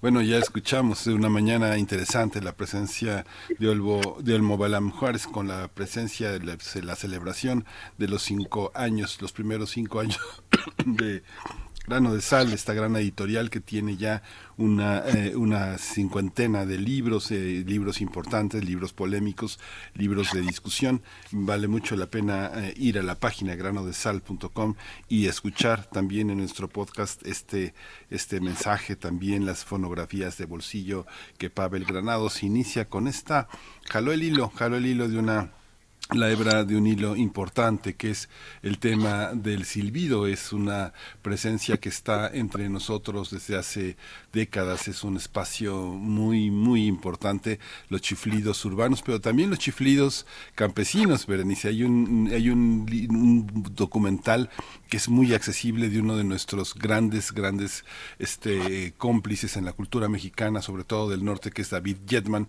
que hizo un verdadero documental un documental bellísimo que se llama Chiflidos en la Niebla, una, un documental sobre la Sierra Chinanteca. Él es especialista en Sonora, pero este, este documental que se hizo como parte de una serie una serie que se llama Founding for America, este, en uno de los episodios eh, habla de la Sierra Chinanteca y del chiflido, 31 tonalidades en San Pedro Xochapam, que es un pueblo muy hermoso en la niebla, es un pueblo en el pequeño, muy, muy interesante y bueno, el chiflido es una parte de, de la tradición que ahora Pavel Granados trajo esta mañana al primer movimiento. Ujú, 31 sonoridades y cada una de ellas con una intención. Es todo un lenguaje, ¿no? Todo un lenguaje, una herramienta sonora también de los pregoneros, como pudimos escuchar en estas cápsulas que nos compartió Pavel Granados esta mañana, director de la Fonoteca Nacional. Eh, qué, qué historias tan, tan lindas estas que acompañan la explicación de un chiflido que, bueno, eh, quien está dentro de, de ese circuito para eh, logra entender y logra comunicarse a través de los chiflidos, pues bueno, y con esta recomendación de Chiflidos en la Niebla también, pues muy interesante, muy interesante cómo ha arrancado esta mañana y seguirá así. Vamos a tener en unos momentos más una propuesta teatral, es más un experimento teatral, eh, pues muy interesante que debe ser un desafío para quien lo interpreta. Se trata de Conejo Blanco. Conejo Blanco es una obra eh, del dramaturgo iraní Nassim Soleimanpur, que bueno, se estará, se, está- se ha estado ya presentando en nuestra ciudad, en, la, en la capital del país, y, y, bueno, ya verán, ya verán la las particularidades de esta propuesta escénica, de este experimento teatral. Vamos a tener una conversación con Tito Vasconcelos, más ni menos, toda una institución, decía, decía yo eh, muy tempranito, eh, él es actor y director de teatro, investigador, profesor y empresario que se ha destacado como activista de la diversidad sexual, es fundador del Cabaretito, uno de los foros cultura- culturales pues más reconocidos de la capital mexicana, así es que vamos a tener esa conversación, vamos a ver de qué va, él presenta esta, esta noche, presenta Conejo Blanco, él interpreta Conejo Blanco, así es que vamos a ver de, de qué se trata, Miguel Ángel. Sí, vamos a tener también, bueno, la semana de la lactancia materna. Vamos a hablar con la doctora Mariana Colmenares Castaño, ella es médico de la Facultad de Medicina de la UNAM y es nuestra nota nacional con la que abriremos esta, esta segunda hora de primer movimiento. Les estamos leyendo también en redes sociales varios comentarios respecto a los chiflidos. Eh, gracias, gracias por compartir, compartir estas visiones de, de ustedes en nuestras redes sociales. Dice Huehuetlacatl, qué delicia la cápsula de pregones. Lino Tlapale, eh, colores plural de Tlalpali en náhuatl. Qué interesante personaje. Mm, Cuántas cosas encierran los sonidos urbanos. Saludos a toda la banda, nos dice Huehuetlacatl. Bueno, pues Ahí está, algunos de los comentarios. Vamos, eh, vamos ya para hablar de teatro.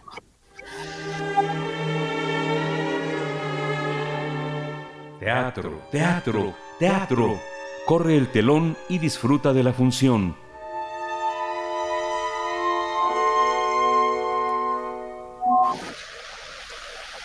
Conejo Blanco, Conejo Rojo es una obra de teatro escrita por Nassim Soleimanpur que surge de la historia del propio autor luego de que se negara a realizar su servicio militar porque implicaría interrumpir su carrera teatral.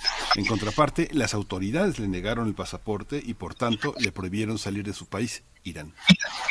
Fue entonces que ideó una trama ingeniosa para viajar y hacer oír su voz a través del mundo, aunque fuera sin su presencia. El escritor logró colocar su obra en varias partes del mundo y en 15 idiomas distintos.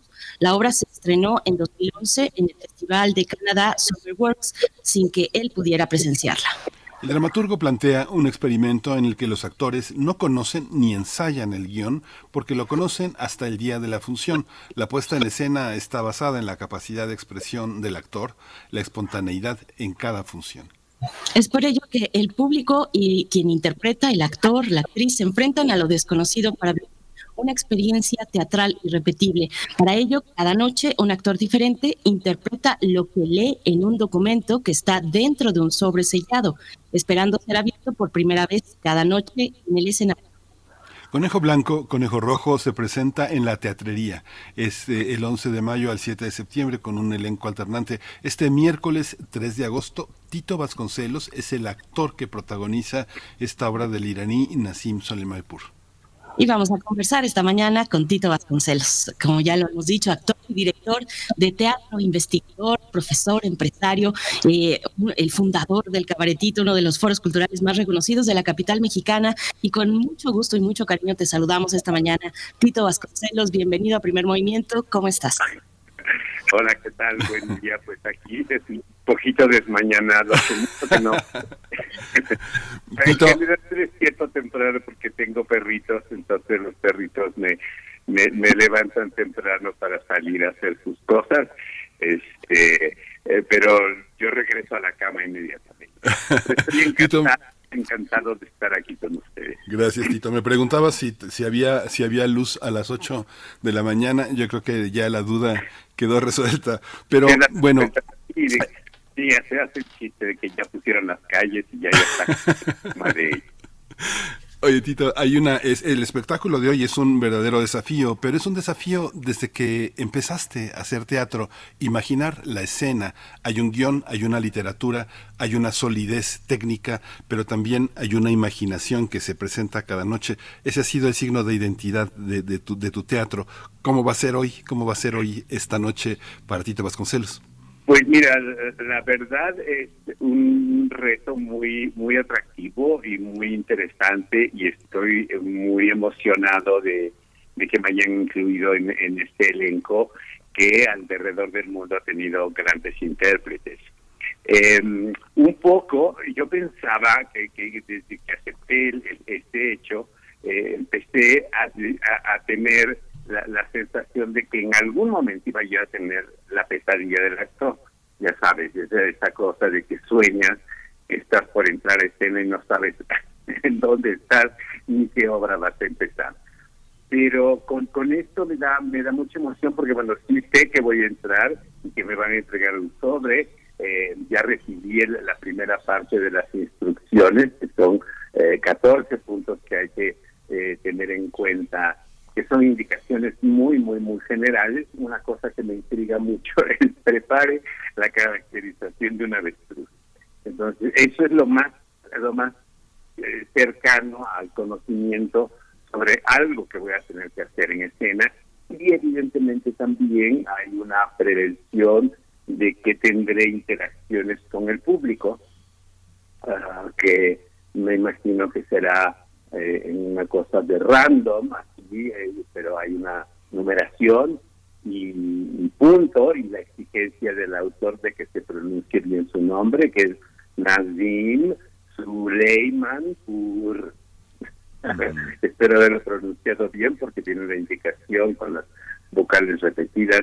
En fin es eh, es muy excitante la, la, la verdad.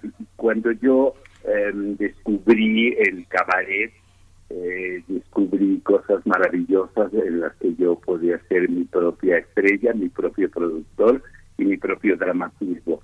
Entonces, eh, pues yo estoy excitado esperando a ver qué cosa me propone Nadine para, para esta noche. Qué, qué maravilla y qué emoción, Tito Vasconcelos. Es una obra en la que, por supuesto, no hay ensayos, no hay un trabajo de dirección, no hay un director de escena.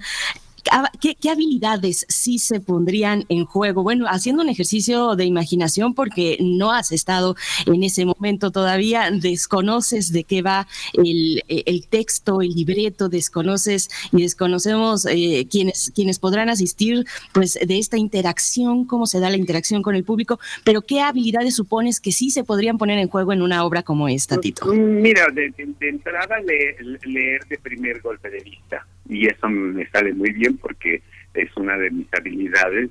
Una, una cosa que se ha perdido en educación elemental en este país era una materia que desde la primaria se llamaba lectura en voz alta, que la teníamos todos los días a primera hora, nos hacían leer algo en voz alta delante de todos los compañeros y em, eso a mí me, me ayudó muchísimo en, en el resto de la vida porque puedo leer bien desde de, primera intención, pues, ¿no?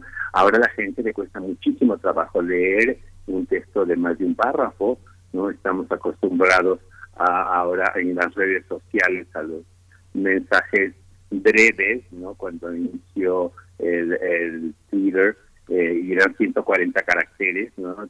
Lograr condensar en 140 caracteres una idea que tuviera alguna significación, pues era, era interesante.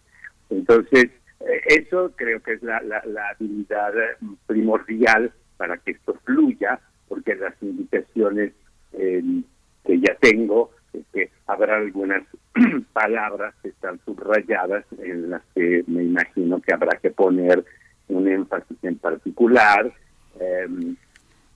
van, pues, me piden que lleve mi propia botella de agua porque sé en el escenario va a haber agua, va a haber vasos con agua, eh, pero que no puedo tocar esos vasos con agua.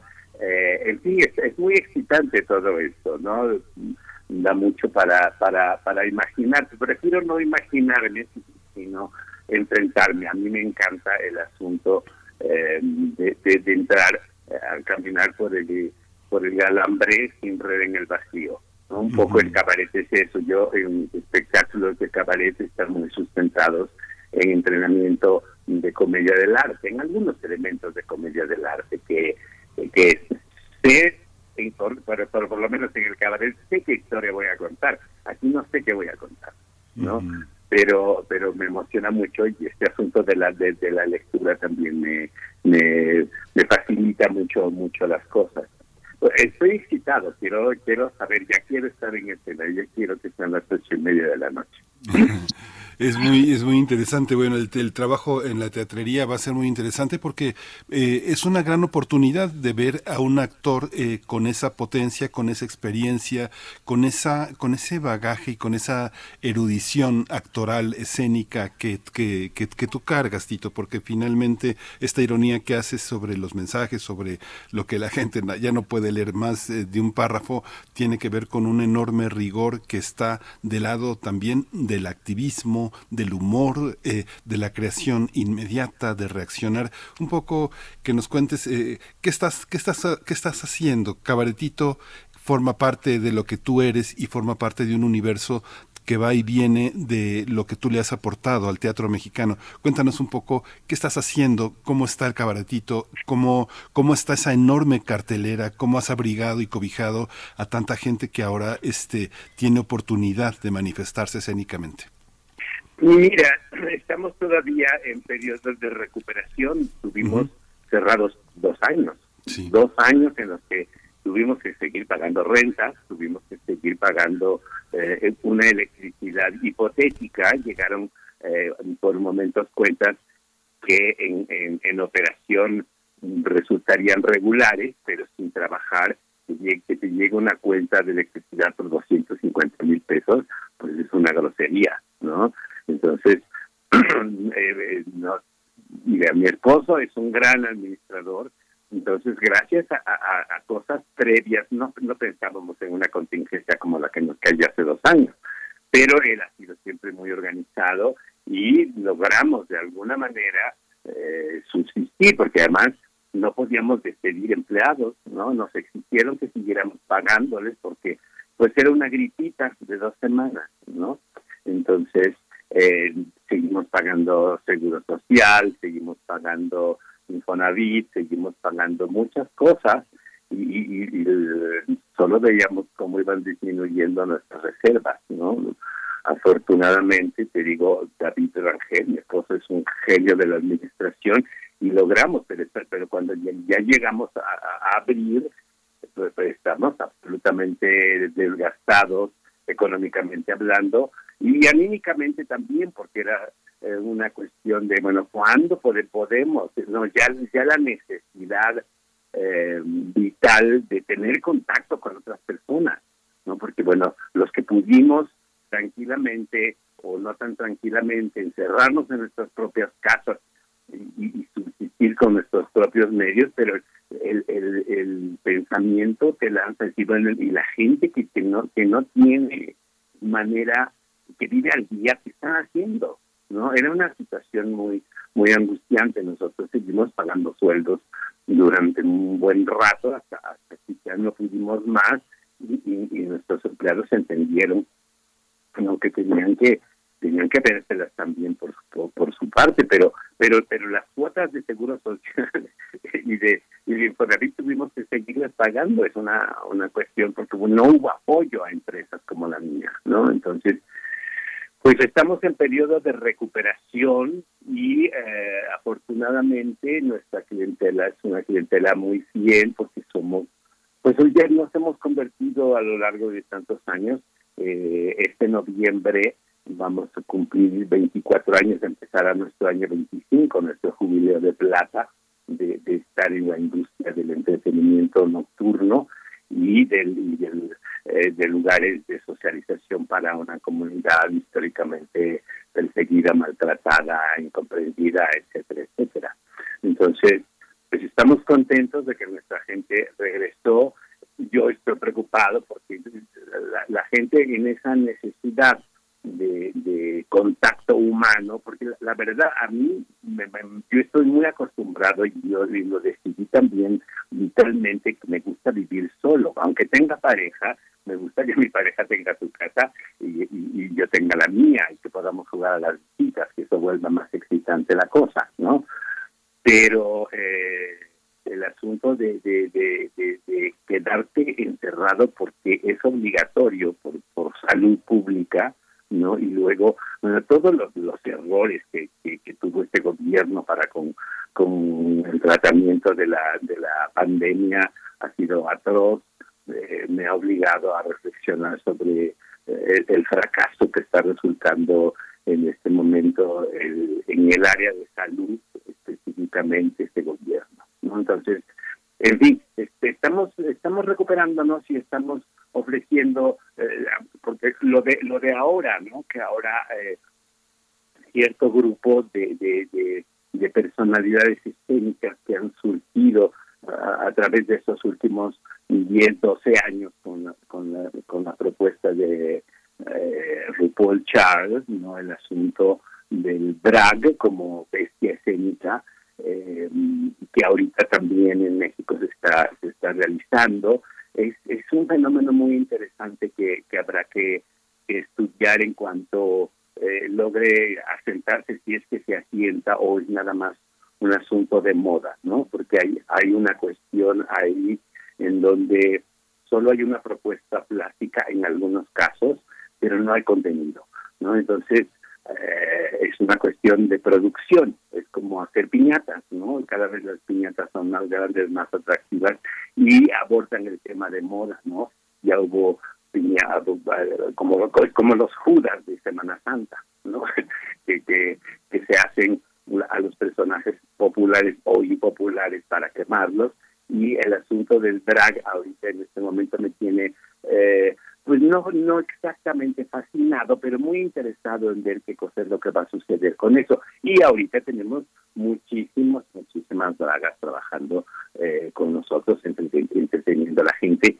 Es una exigencia también de, de consumidor a la gente la gente quiere verlas eh, y yo ya sabía este, este asunto porque también los shows de travestismo siempre han sido sostenidos económicamente por público heterosexual, no no necesariamente la, la, la, la población gay buscaba buscábamos, eh, aunque lo, lo tuviéramos como más a mano, eh, espectáculos travestis. En, el Blanquita, por ejemplo, las temporadas que hizo Francis, eh, se, se nutrían específicamente de público mayoritariamente heterosexual. Entonces, es todo un fenómeno. La primera vez que yo hice travestismo, lo hice en una entrega de premios de críticos y cronistas de teatro y fue una experiencia muy extraordinaria porque ya tenía mi carrera eh, iniciada y ya la crítica había mencionado un actorcito que promete.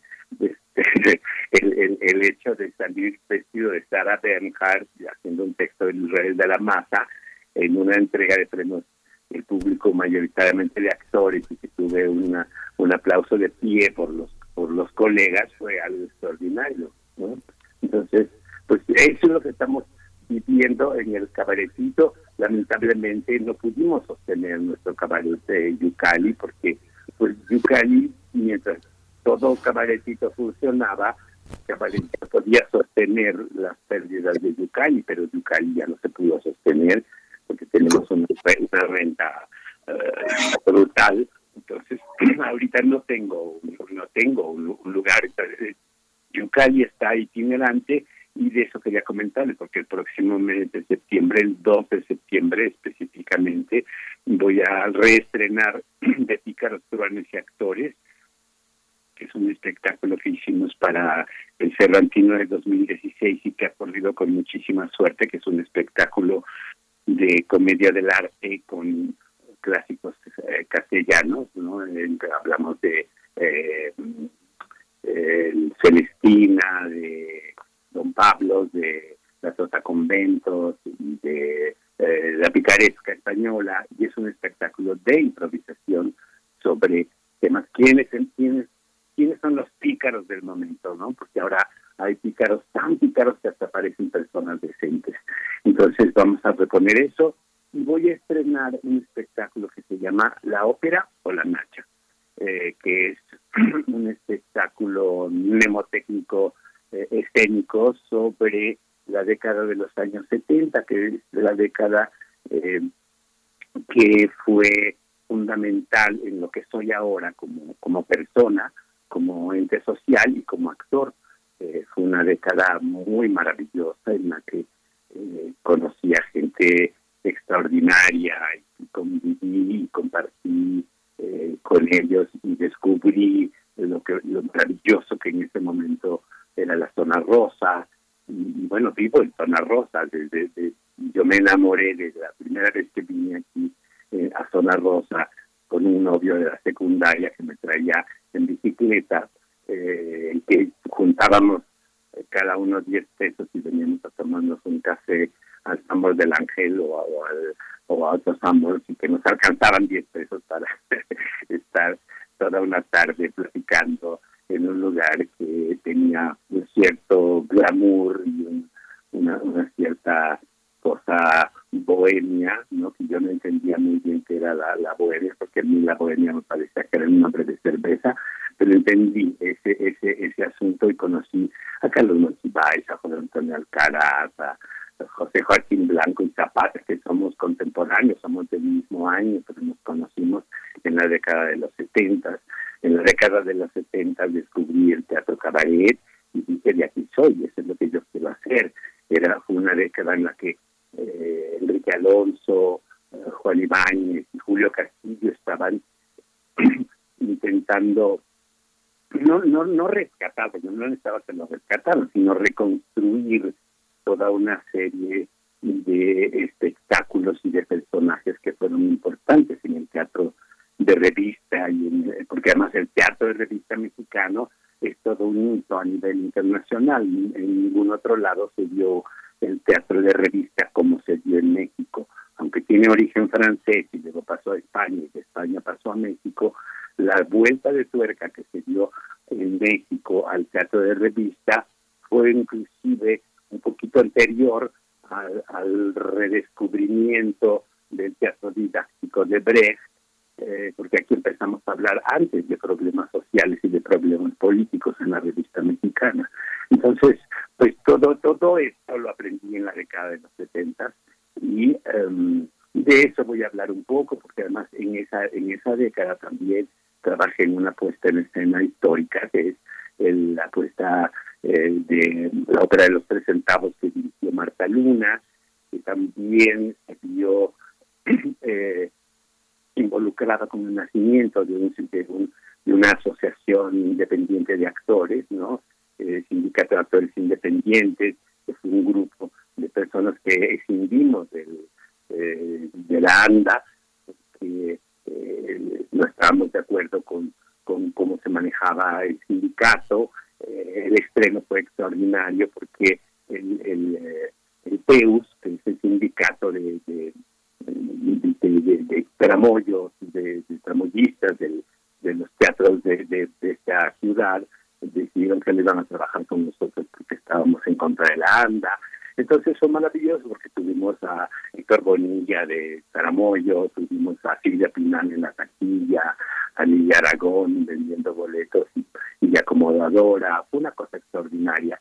Entonces fue un, un momento muy, muy sensacional.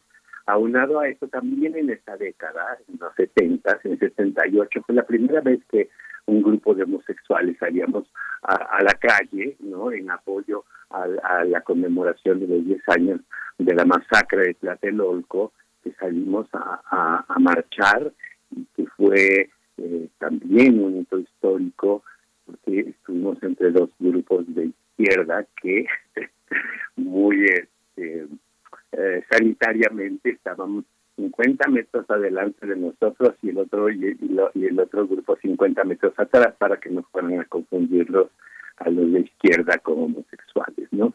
Fue una cosa muy chistosa, pero también muy significativa, pero el, hecho de de, de haber salido por primera vez a la calle fue también en esa en esa década.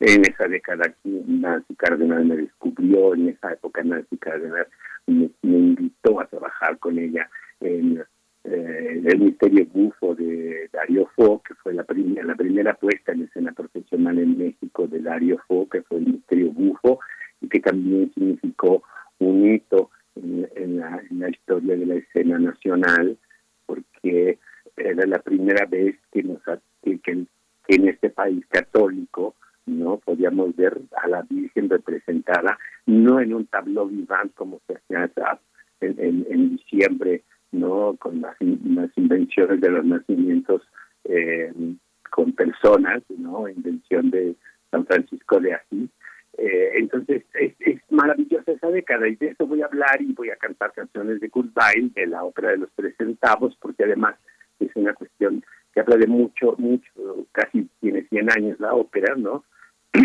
y eh, el, tema de la sexualidad está ahí como muy, muy, muy presente de cómo el sexo sigue moviéndonos y cómo la manipulación de la pobreza eh, sigue, sigue siendo materia de políticas nacionales e internacionales. Y por otro lado también en esta década de los 70 eh, vino Nacha Guevara a México eh, huyendo de la dictadura argentina y yo la descubrí en el Teatro eh, del Seguro Social que estaba en Paseo de la Reforma. eh, y dije, ay, mira, si se puede uno solitito y con un músico en escena se pueden hacer varias cosas, ¿no? El, el, asunto del café con sed. En fin, es una década para mí fundamental en, mi- formación como, como persona y como actor. Entonces, esto, la Nacha o la ópera es un homenaje a la, a la, a ópera de los tres centavos que además ya fue, es un, un de esa, las estrellas de esa, de esa puesta en escena ya no están, ¿no? Gonzalo Vega, Blanca Sánchez, eh, Rosenda Montero, Juan Felipe Preciado y algunos otros que se me escapan en este momento. Entonces voy a hacer un, pequeño homenaje a eso y, a platicar que fue esa década en donde los homosexuales estábamos pues muy muy de lado, no, no teníamos eh, lugares de socialización, teníamos que eh, y venir a Zona Rosa a ver si salía una fiesta y los lugares a los que podíamos acceder de socialización eran pues eh, cosas como muy disfrazadas. Me acuerdo que en el centro de la ciudad había un lugar que se llamaba Harvey, este, que, que era un restaurante familiar durante el día, pero los fines de semana era, eh, se convertía en un lugar eh, abierto a quien pudiera llegar, ¿no? Entonces, que, que, que fue también como un, un sitio de reunión de la disidencia eh, de, muchas naturalezas, pues ahí conocí a mucha gente extraordinaria también. Entonces, de sobre esa década va el espectáculo de la Nacha o la ópera, eh, que voy a hacer en el Teatro Varsovia, que es un teatrito muy lindo que está en la justamente. Por supuesto, querido, querido Tito Vasconcelos, eres muy, eres muy generoso y nos pones pues un montón de temas interesantes, eh, desde pasando por lo que ocurre hoy en espacios, en espacios de la por y para la diversidad, eh, eh, la comunidad de la diversidad sexual, espacios de recreación, de vida nocturna. Ya nos repasaste un poquito el tema del drag, ¿no? Me quedé pensando eh, si hay en México de dónde puede, de dónde se podría el drag mexicano agarrar si hay raíz hacia dónde hacerse. Eh, mm, pensaba yo, eh, pues en las tradiciones mexicanas, ¿qué te puedo decir a ti, oaxaqueño? Eh, ¿Qué te puedo decir a ti de las festividades que nos invitan, que invitan a la comunidad, que, que, proponen que la comunidad pueda transformarse, pueda transformarse en esas festividades con otros, pues a, otros personajes, ya sea dioses, animales o humanos igualmente, pues hay, hay de dónde, de dónde me parece, me parece parece, de dónde agarrarse, hay raíz eh, para, para todo el tema del, drag, pensaba también en el Vogue, o sea, nos has puesto aquí un montón de elementos, desde incluso desde cómo en tu niñez participabas eh, entusiasta en esas actividades escolares. Me gustaría preguntarte un poquito por ahí, eh, Tito Vasconcelos, porque tú no pierdes oportunidad en las entrevistas para tocar ese momento de tu vida, ese momento inicial de tu trayectoria, porque desde allá hasta allá te, eh, desde ese momento, desde la tierna infancia, pues ya tenías un- una, una orientación hacia la escena, ganaste algunos concursos de declamación, por ejemplo, ahora que hablamos de Conejo Blanco y Cone- Conejo Blanco, Conejo Rojo, donde la lectura en voz alta pues es, es fundamental. Eh, ¿qué, le dirías a ese pequeño Tito de la infancia eh, entusiasta por participar en estas fechas oficiales, festivas en la escuela? ¿Qué le dirías al pasar de los años? ¿Qué consejo le darías, querido Tito? Te diría, lo hiciste muy bien, a pesar de todo y a pesar de todo, de, lo que iba en contra, lo lograste. Eh, demostraste que tener eh, una meta era importante, ¿no? Yo ahora sé estructuralmente, dramáticamente, ¿no? Que hay un género dramático se llama la tragicomedia, ¿no? No porque sean cosas trágicas y cómicas, sino eh, asuntos serios y asuntos cómicos que te, que, te suceden en la vida y que también es como el trasfondo de muchas sagas eh, de aventuras, ¿no? El Señor de los Anillos es una gran muestra de, de, cómo eh, un género literario eh, puede pasar a un género eh, dramático representable, ¿no? Alguien que tiene una meta, hay que, hay que destruir el anillo de poder y nos, volvemos todos Frodo o, el Hobbit, ¿no? Y, vamos y, conseguimos un grupo de gente, como fue mi caso en los años 70, pues ese grupo de gente con la que yo me alié y, que fue mi, comunidad del anillo, ¿no? Entonces, eh, creo que lo, lo único que le diría al chico de, de, de, esa infancia es, ay, este, estudiar más, échale, échale un poco más de ganas, ¿no? Aunque ahora el, el está muy a la baja, ¿no? Porque ahora todo pareciera que es, échale ganitas y te curas. Pues no, échale medicina y te curas, ¿no? Échale, échale ganitas y puedes lograr, pues, no solamente es echarle ganas, sino tener una preparación académica, una preparación intelectual, una preparación espiritual también para para llegar a, a conseguir a conseguir la meta.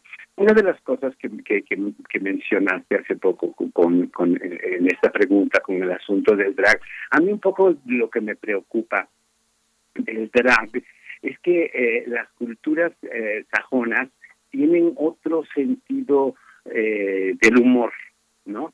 Y que los sajones se pueden decir cosas atroces eh, en, en esas cosas que se llaman el reading o el roasting, pero que los, los y las mexicanas somos jarritos de Patambán o ollitas de Guadalajara, somos muy sensibles a la crítica y muy sensibles a los ataques directos hacia nuestros defectos, ¿no? Entonces, eh, la, la, cultura sajona eh, eh, entienden y juegan y te dicen cosas muy muy brutales, pero el humor sobrevive, ¿no? Aquí eh, se empiezan los insultos y empiezan las descalificaciones y, y, es como de los tarantos y los terentos, una, una se puede convertir en una cuestión eh, que desencadene violencia, ¿no? Esa es una de las cosas que me, que me preocupan, sobre todo porque no hay un, contenido. Todos están muy preocupados por producirse escénicamente, por, por, por, por toda la cosa externa, por hacer la piñata, pero cuando esas piñatas se rompen adentro no hay nada, ¿no? Entonces el, el, el tema está ahí, no sé cómo va, cómo va a trascender si es que trasciende el asunto del drag. Ahorita es una cuestión de moda y toda y, hay como mucha exigencia del público consumidor de verlas, pero yo creo que se van a agotar bastante pronto si no logran tener un contenido, porque finalmente aún eh, las dragas ganadoras en el concurso de, de, de RuPaul son muy pocas las, las dragas que tienen eh, contenido, ¿no? Como Velour, como eh, Cristi Monsoon, eh, um, Bianca del Río, que son las tres que me parecen como más interesantes porque tienen algo más que decir y porque además tienen un gran entrenamiento y son grandes entretenedoras de, de, de- audiencias, ¿no? Eh, en fin, espe- esperaremos, ¿no? No, no, no puedo adelantar vísperas y saber qué es lo que va a pasar con el fenómeno drag en México, pero una de las observaciones que yo haría es esa, ¿no? Ah, si nos están oyendo las personas que les gusta hacer drag, pues tiene que tener algún contenido, tiene que tener algún discurso, alguna cuestión, eh, por la- una meta que conseguir, no solamente quién es la más, ¿no? Porque pues, la más es la que tiene más presupuesto, ¿no? No, no, no, no necesariamente es la que tiene más talento, ¿no? Hay, hay gente ah, muy talentosa por ahí, pero falta una, una conducción más acertada y más depurada para eso. Ujú. Oye, Tito, hay una parte, bueno, tú eres un, tú eres un maestro, tú eres un clásico, una referencia ya. Sin embargo, con todo, a pesar de todo lo que tú has aportado, hay una parte que, que, que- no alcanza a llegar a muchos rincones eh, del país. Tú siempre, y me parece sin excepción, yo siempre que te he escuchado, hay una parte eh, enormemente intelectual, universitaria, de formación académica, de respeto por lo escénico. ¿Tú crees que eh, eh, las universidades están en deuda con esta parte del cabaret, con esta parte de ponerle contenido a la piñata? Porque finalmente tener universidades con materias que tengan, que respondan a esta necesidad, no sé, pienso Aguascalientes, Querétaro, Guanajuato, Puebla, este, estados de esa categoría, Hidalgo, donde hay tanta, tanto rechazo a esta parte del mundo de la noche, del mundo de la libertad, del mundo del humor. eh, eh, ¿Tú crees que es una deuda que, que, que, que- tiene que cumplir la propia universidad, que las universidades, no solo la UNAM? Definitivamente, fíjate, yo en la década de, de los 70 yo hubiera querido llegar al Centro Universitario de Teatro porque era una, una, era una meta conseguir, pero en el Centro Universitario de Teatro eh, los homosexuales no teníamos cabida y era una, una cuestión que no era eh, a voz tronante, pero que había entrevistas en las que descubrían, ¿no? Porque era eh, el, el asunto de que se te note o no se te note el ser homosexual, ¿no? O sea, no, no teníamos el derecho de tener una personalidad eh, decidida por uno mismo, sino siguiendo una heteronorma. Entonces, eh, pues, yo dije, vaya, que me, que me van a rechazar. Si fui, si fui utilizado, porque muchas de, las, algunas de las muchas personas que conocí en la vida terminaron siendo maestros en, en, el Centro Universitario de Teatro y, y fui usado como ejemplo de lo que no debía hacer, ¿no? Eh, Tito Vasconcelos ahí era un actor que prometía mucho, pero le entró al travestismo, entonces pues mm, no esa esa esa ceja levantada eh, a, a una entidad eh, que fue el, nacimiento mismo del teatro, ¿no? El, asunto mágico, religioso de eh, las personas que hacen la escena, no importa con quién se van a la cama, son eh, unas entidades ahí eh, mágicas que pueden representar tanto hombres como mujeres. Y bueno, sí hay un heterocentrismo del nacimiento del teatro como lo concebimos a, a nosotros ahora a través de los griegos, pero pues están eh, en los antecedentes de, los espectáculos eh, asiáticos en donde las dualidades están asimiladas. Pero aquí en, este asunto sí hay una, una, una cuestión de ver al cabaret como un género menor, ¿no? Como una cuestión ay, de, ay, pues, es que, pues qué, ¿no? Hay que, ¿Para qué? ¿Para qué se estudia el cabaret si lo único que hay que ponerse son tacones y pelucas? Y es justamente lo que lo que lo que he estado mencionando todo este tiempo. No, no es solamente un tacón y una peluca, no es solamente el exterior, sino tiene que haber un discurso, tiene que haber algo por parte del ente eh, intelectual, del ente lúdico, porque si no, si no sabemos, si no queremos jugar, porque a mí me gusta muchísimo más la definición de actuar desde la perspectiva francesa o, o inglesa o norteamericana, que es play y jouer, ¿no? Uno no representa, uno no actúa, uno se sube a jugar al escenario y eso, es aquí en México les cuesta muchísimo trabajo el asunto del juego, ¿no? Aquí y para mucho del, del- del- teatro y del cine norteamericano también es una cuestión de la sufridera.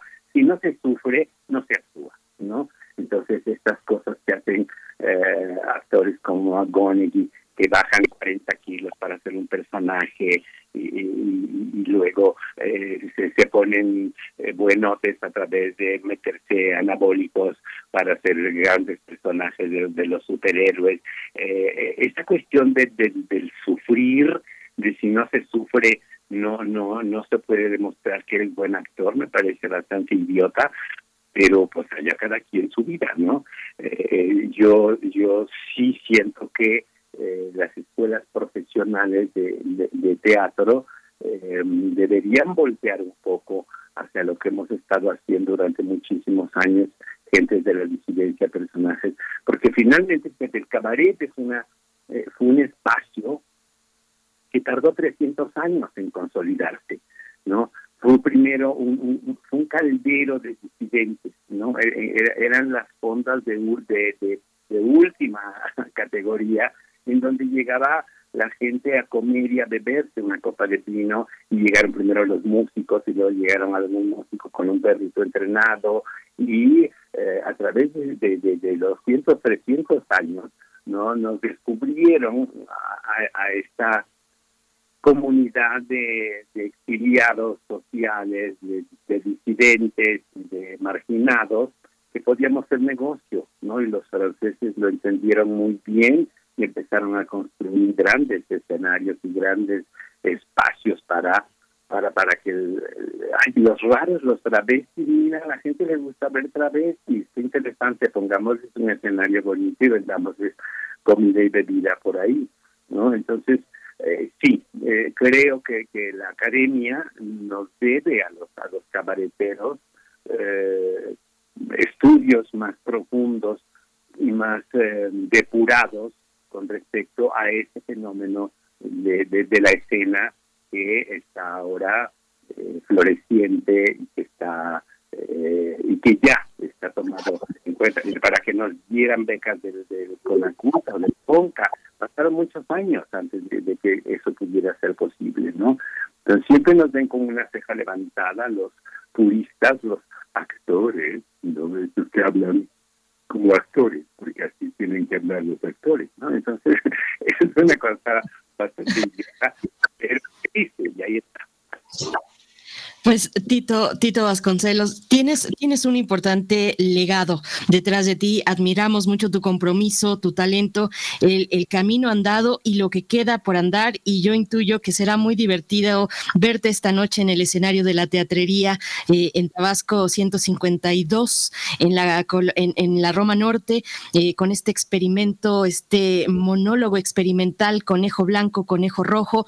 Te deseamos lo mejor, mucha mierda y, y pues nos mantenemos siempre eh, atentos, siguiéndote y, y queriéndote mucho, Tito Vasconcelos. Muchas gracias por, por estar esta mañana y ser tan generoso con la audiencia. No, muchas gracias a ustedes por la invitación. pues, La, la universidad es mi casa también, ¿no? Yo empecé a hacer teatro universitario.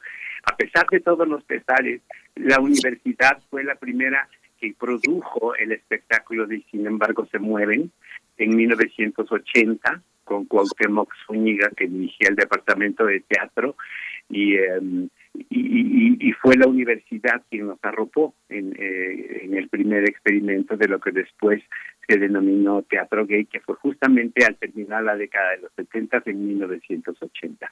Yo agradezco muchísimo el cobijo que ha dado la universidad. Me aterra que de repente pareciera que la universidad está perdiendo este, este carácter universal, ¿no?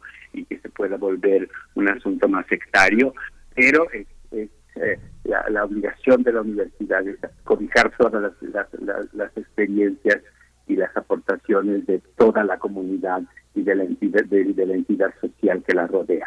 Muchísimas gracias por este espacio y ojalá el público se a acompañarnos esta noche en Conejo Blanco, Conejo Rojo. Gracias, Tita.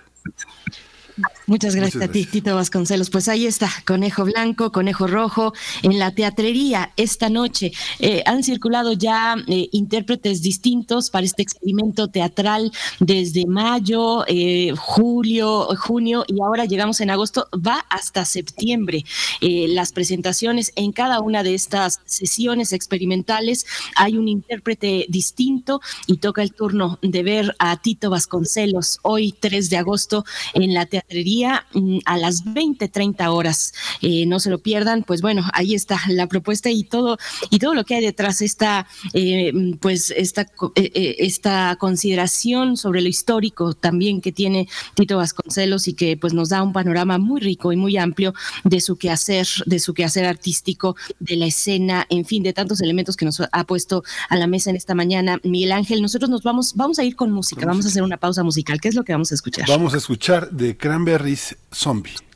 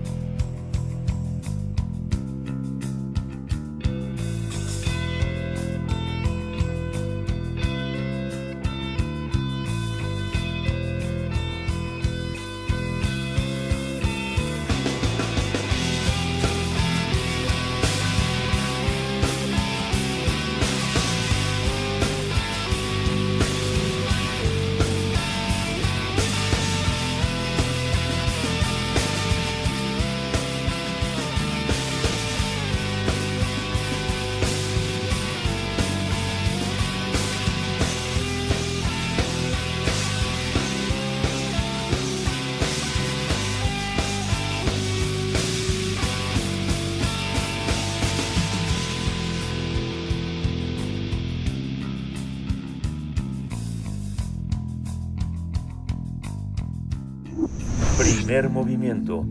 Hacemos comunidad con tus postales sonoras. Envíalas a primermovimientounam.gmail.com Ya con los pocos minutos que nos quedan por delante para despedirnos de Radio Nicolaita, lo vamos a con esta adaptación sonora del micro, del micro relato de los modos de divertir al presidente aburrido de Sergio Ramírez, eh, con testimonio del propio autor, eh, la conducción de Juan Stack y nuestra querida también María Sandoval, am- ambos queridos integrantes de Radio UNAM. Así es que vamos a escuchar y con esto eh, nos vamos también a despedir de esta segunda hora. Nos encontramos después del corte. El peso exacto de un colibrí.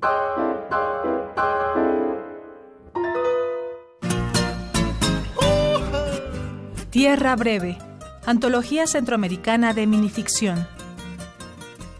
De los modos de divertir al presidente aburrido. Sergio Ramírez.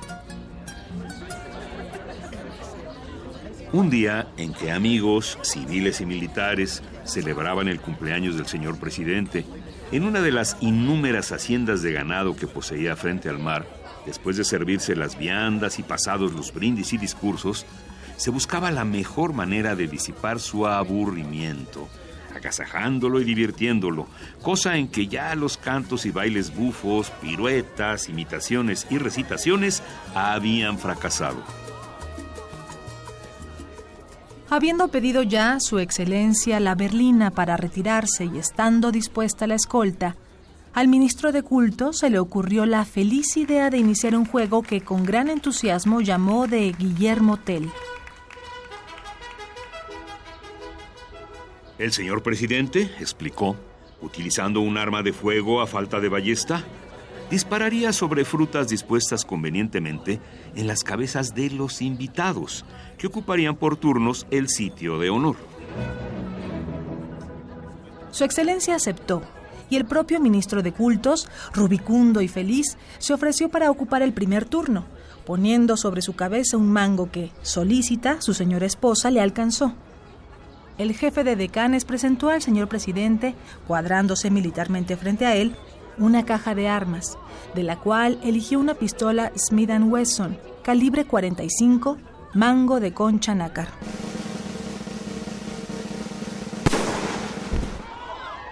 Como podía esperarse, el tiro fue fatal y levantó al ministro la tapa de los sesos. El mango cayó intacto al suelo. Las honras fúnebres fueron solemnes.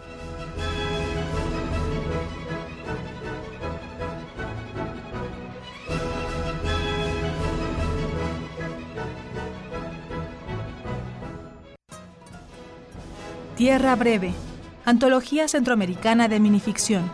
Federico Hernández Aguilar, Selección y Prólogo.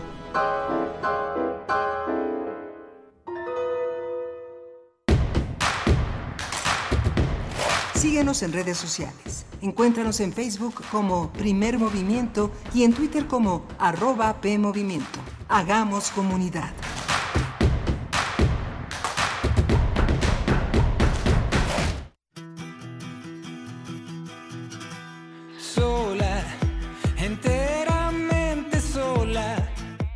Después de un largo camino, volver al punto de partida. Y vuelves, y no puedo dejarme de pensar en el andén, subiéndome ese tren. Este tren te llevará a la fusión musical del global pop. Liberterán, quien presenta su más reciente álbum, Punto de Partida.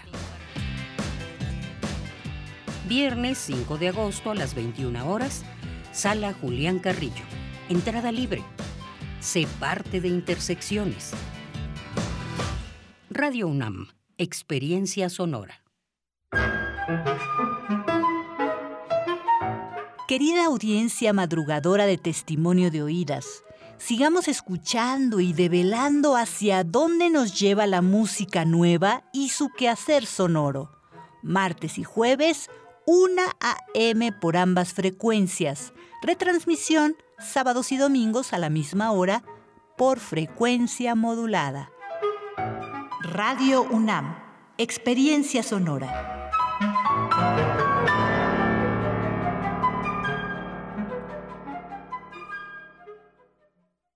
Cada vez falta menos para ver realizados los proyectos ganadores de la consulta de presupuesto participativo 2022. Si eres integrante de los comités de ejecución y vigilancia, es momento de dar seguimiento al trabajo de tu alcaldía para que a finales de septiembre queden listos los contratos de las obras y puedas ver tu proyecto terminado a más tardar el 31 de diciembre de este año. Que no se te acabe el tiempo. Consulta www.ism.mx y ya te la sabes, síguele la pista a tu proyecto y enchula tu colonia. Instituto Electoral Ciudad de México. Las comunidades indígenas germinan conocimiento, maravilla y tradición. Son el México profundo, el presente donde hilan un collar de flores. Xochicóscat, collar de flores, con Mardonio Carballo, lunes 10 de la mañana por Radio UNAM. Experiencia sonora. Info Ciudad de México presenta Voces por la Transparencia, en la voz de Diego García Ricci, profesor investigador de la Universidad Iberoamericana. Hoy quisiera hablarles del derecho a la privacidad, este derecho que resulta fundamental para las sociedades democráticas modernas y que cada día se necesita defender más frente a los avances de las tecnologías contemporáneas. Este derecho surgió en el seno de las sociedades burguesas del siglo XIX en respuesta a la necesidad de las personas de acceder a una esfera privada que les permitiera escapar de la estricta observancia de las normas legales, sociales y morales de la época. En la segunda mitad del siglo XX también fue entendido como esa facultad que todos tenemos de decidir qué, cómo, cuándo y hasta qué punto compartimos nuestra información personal con los demás. El derecho a la privacidad siempre nos permitirá decidir en qué momentos queremos estar solos, pero al mismo tiempo seleccionar las circunstancias o situaciones en las que buscamos salir de nuestro aislamiento para compartir con los demás aspectos de nuestra vida privada. Encuentra la música de primer movimiento día a día en el Spotify de Radio UNAM y agréganos a tus favoritos.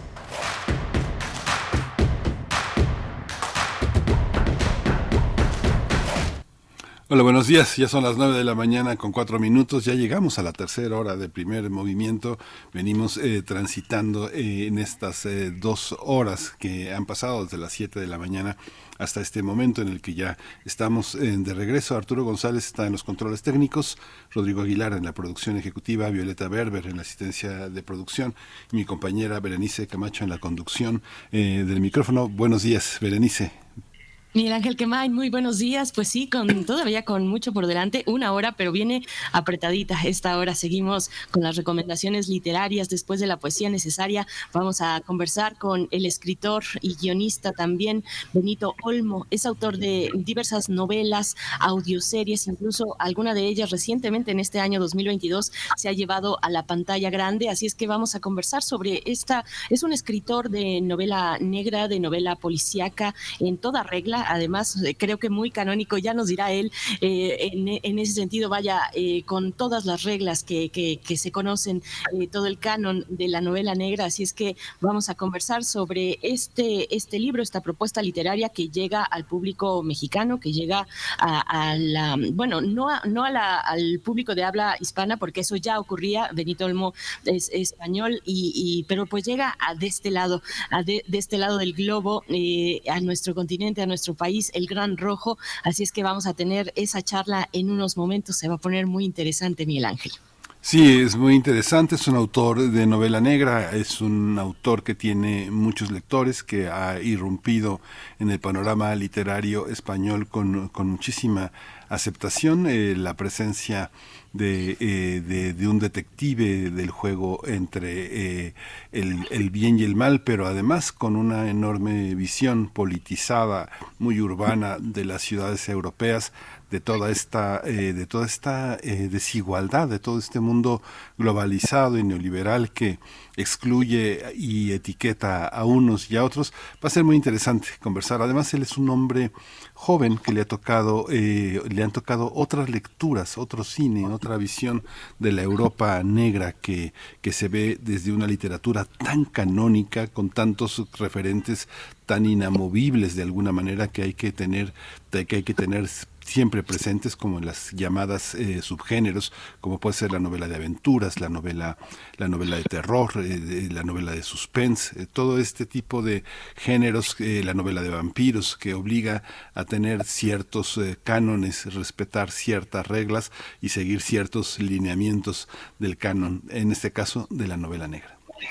Bien, pues ahí, ahí está la propuesta para la mesa del día y después cerraremos como cada miércoles con el doctor Plinio Sosa, académico de la Facultad de, Química, y nos hablará de el lienzo, la pintura y la acetona. Es su propuesta para cerrar esta emisión de miércoles 3 de agosto. Ya son las 9 con 7 minutos, así es que vámonos con la poesía necesaria. Es hora de Poesía Necesaria. Hoy la poesía y la música también es del Perú. Eh, la escritora Marita Troyano nació en Chincha Alta, en el departamento de Ica, en Perú, en el año de 1953. Estudió sociología y ciencias políticas en la Pontificia Universidad Católica del Perú. Además de, de ser escritora, es editora y ha colaborado en distintas revistas especializadas como correctora de estilo. Eh, parte de su obra, una parte de su obra ha sido traducida al inglés, al francés, al italiano. Y bueno, este poema este poema se titula Isotermia y lo van a escuchar, como les he propuesto en esta semana y la anterior también, escucharán este poema en voz de su autora, eh, Marita Troyano. Así es que, bueno, en la música, en la música, una grande, grande, grande del Perú, Chabuca Granda, eh, una versión de su canción. Bueno, ella es autora de esta canción, no solamente es can- eh, fue cantante, sino cantautora, lo sabemos. Eh, es una versión de su canción La Flor de la Canela. Es una canción, eh, en esta, la que yo les propongo, fue grabada en 1980 en Argentina, pero para entonces, pues eh, esta canción ya tenía 30 años de vida y es una de las más representativas del Perú. Muchos artistas han versionado esta canción desde Oscar Chávez. Bueno, cuéntenos ustedes cuáles son las versiones, los... eh, artistas que han versionado La Flor de la Canela. Yo identifico a Oscar Chávez, a muchos, pero bueno, por decir algunos, me gusta mucho la interpretación de Caetano Veloso, por ejemplo, y entre las más recientes también hay una de Rubén Blades, que no está mal, le quedó linda, una versión de 2017, así es que, bueno, escucharán a Chabuca Grande, Granda con La Flor de la Canela y antes Isotermia de Marita Troyano. Isotermia. Te supe un condenado otoño, al ras de las cortezas, en el sinuoso curso de meandros, choque brutal de pupilas perplejas, vorágine apretando estupro con el cielo, acunándonos el vértigo, iniciados babilonios. Te supe a media voz, con un deseo mágico, rozándonos tobillos los secretos más profundos del pecado. Sabía que existías, que te extendías grave en severo firmamento, que conjugabas hechizos y serpientes, que mecías tu cuerpo entre sombras ajenas y neblina, que tu gula era salvaje, que te enviaba Belili el infernal. Me convenció tu juego irreverente, tu descarnada frente a tu azul arcano, tu ser de sorpresiva ráfaga, encantador heraldo. Y pregunté mil cosas esa noche. Era otoño. Contestabas de perfil, repasando obrajes de tu lengua por mis labios. Desbaratamos trágicas hipótesis, empañadas ordalías, y amable triunfó la rosa de los vientos, y mi mano fue a tu mano. Sentimos nos unía la línea, el tiempo, el color. Robando el paraíso lo trepamos entre estelas jeroglíficas, colmando tabernáculos de Ishtar con corderos y un buey blanco, ondulando recíprocos por una ciencia infusa, por una rara geometría, acortando distancias de mortales ufanos entre sables curvos, propicia luna, vino en cráteras. Tu calor era regresando del exilio. Incontenidas pasiones estallaban las arterias e isotérmicos derruimos prologales muros del temor o la vergüenza. Aquella noche, la primera, era otoño, estación para gente de savoir-vivre, de savoir-faire, nosotros. Aquella vez se perdieron tus ojos en los míos, y yo, sin detener el alma, logré despedazar a tu tristeza.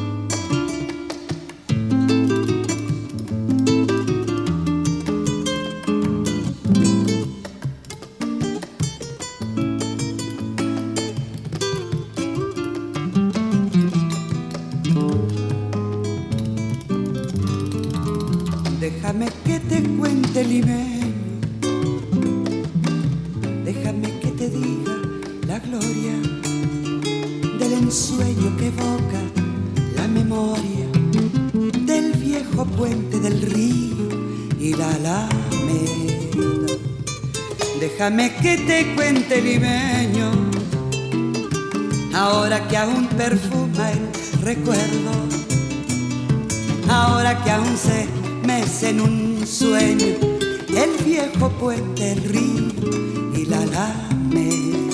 Jazmines en el pelo y rosas en la cara airosa, caminaba la flor de la canela, derramaba lisura y a su paso dejaba aromas de mixtura que en el pecho llevaba. Del puente a la alameda, menudo pie la lleva por la vereda que se estremece al ritmo de su cadera.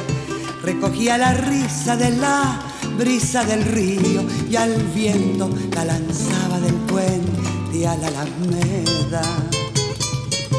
Déjame que te cuente limeño, ahí deja que te diga moreno mi pensamiento.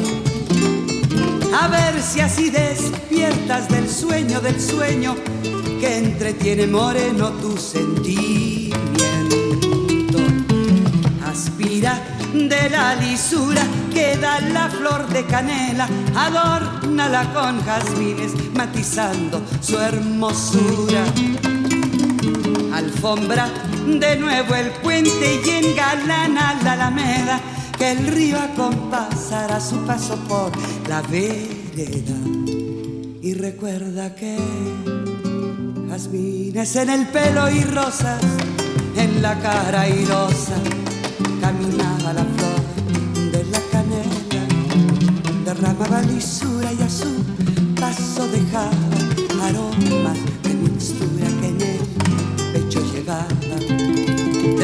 la alameda, menudo pie la lleva por la vereda que se estremece al ritmo de su cadera.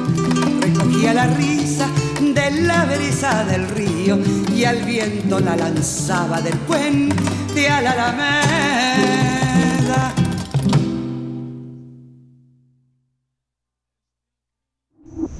Primer movimiento. Hacemos comunidad en la sana distancia.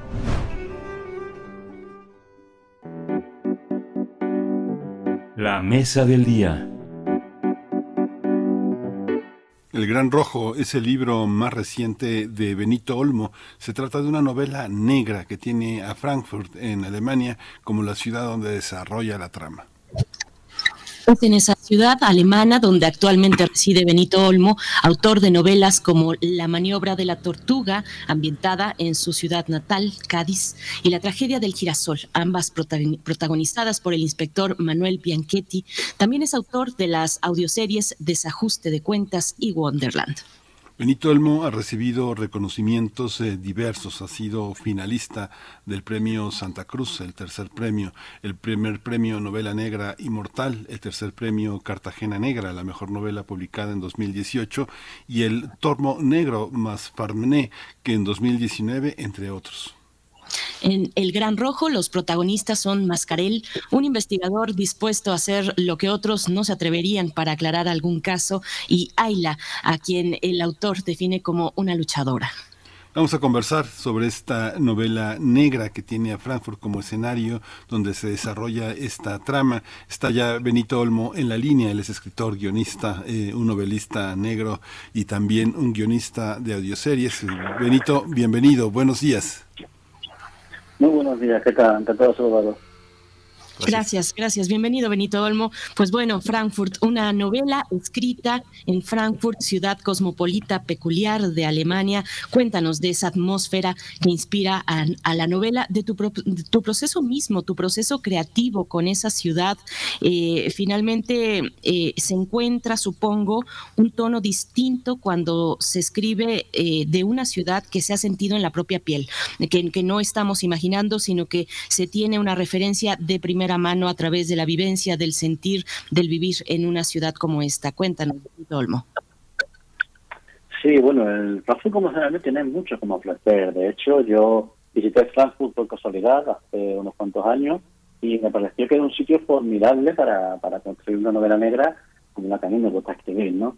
Vi que tiene un barrio rojo, no lo sabía, me miraba, era un barrio rojo muy miserable, muy maloliente. En ese mismo barrio rojo están la- las narcosalas, que son estos establecimientos que, que la ciudad pone a disposición de los toxicómanos para que tengan eh, un lugar en el que inyectarse su dosis, unas condiciones mínimas de seguridad y higiene, ¿no? Entonces se da la circunstancia de que estas narcosalas y estos, este barrio rojo se encuentran en pleno distrito financiero. Es decir, Frankfurt es la única ciudad de Alemania que tiene rascacielos, que tiene skyline.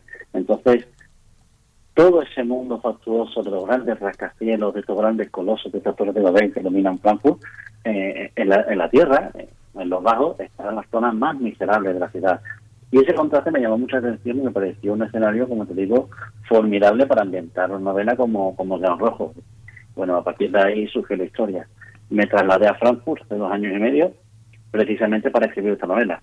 Y bueno, fue un proceso, un proceso duro, de alguna manera, empezar de nuevo en una ciudad que no conocía, sin dominar el idioma, eh, eh, fue complicado, fue bastante complicado. Escribir una novela sobre Frankfurt me dio un motivo, me dio un sentido a mi, a mi estancia allí. De alguna manera era como si me llevara Frankfurt a mi terreno. Me lo traje a lo que a lo que yo domine y, y fue muy divertido, realmente muy estimulante descubrir la ciudad a medida que escribía sobre ella, ¿no? Todos los días salía, todos los días miraba miraba la ciudad con ojos de escritor, descubrí un Frankfurt literario, un Frankfurt más allá de lo que se ve a simple vista. Y, como digo, ha sido muy estimulante, vamos, ha sido tan estimulante que no descarto en el futuro volver a descubrir otra ciudad de, esa manera, no sé si viajar a otro país o a otro continente y, y empezar de cero a conocer una, una ciudad nueva escribiendo sobre ella. Es muy interesante, eh, Benito Elmo, ya, ya, ya regresaremos a, Frankfurt, que es una ciudad, no sé, la estación de, de- de trenes, la, este, la Hauptbahnhof es una de las estaciones que tiene 350 mil viajeros diarios, 130 millones de personas al año y es una de las más importantes de Europa y es una ciudad que alberga a la, a la, a la feria del libro más importante del mundo con los hoteles más sofisticados donde están alojados los escritores y los editores del primer, del primer mundo, pero después, después de las nueve de la noche, eh, el dragón rojo está en todas partes, eh, toda la- es una ciudad donde no paran las sirenas de, de tocar hasta las seis de la mañana, todo el tiempo están las patrullas, las ambulancias, pero a mí lo que me llama la atención, Olmo, es Ayla, es este, cómo construyes eh, la relación de, de una mujer joven, este, profundamente vinculada a un hermano que está estigmatizado con el tema de las drogas, tanto la venta como su posible consumo.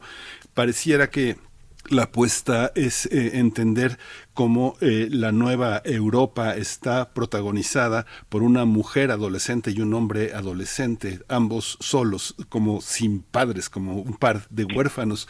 Cuéntanos un poco cómo se te ocurrió esto en una ciudad tan, tan industrializada, tan ejecutiva.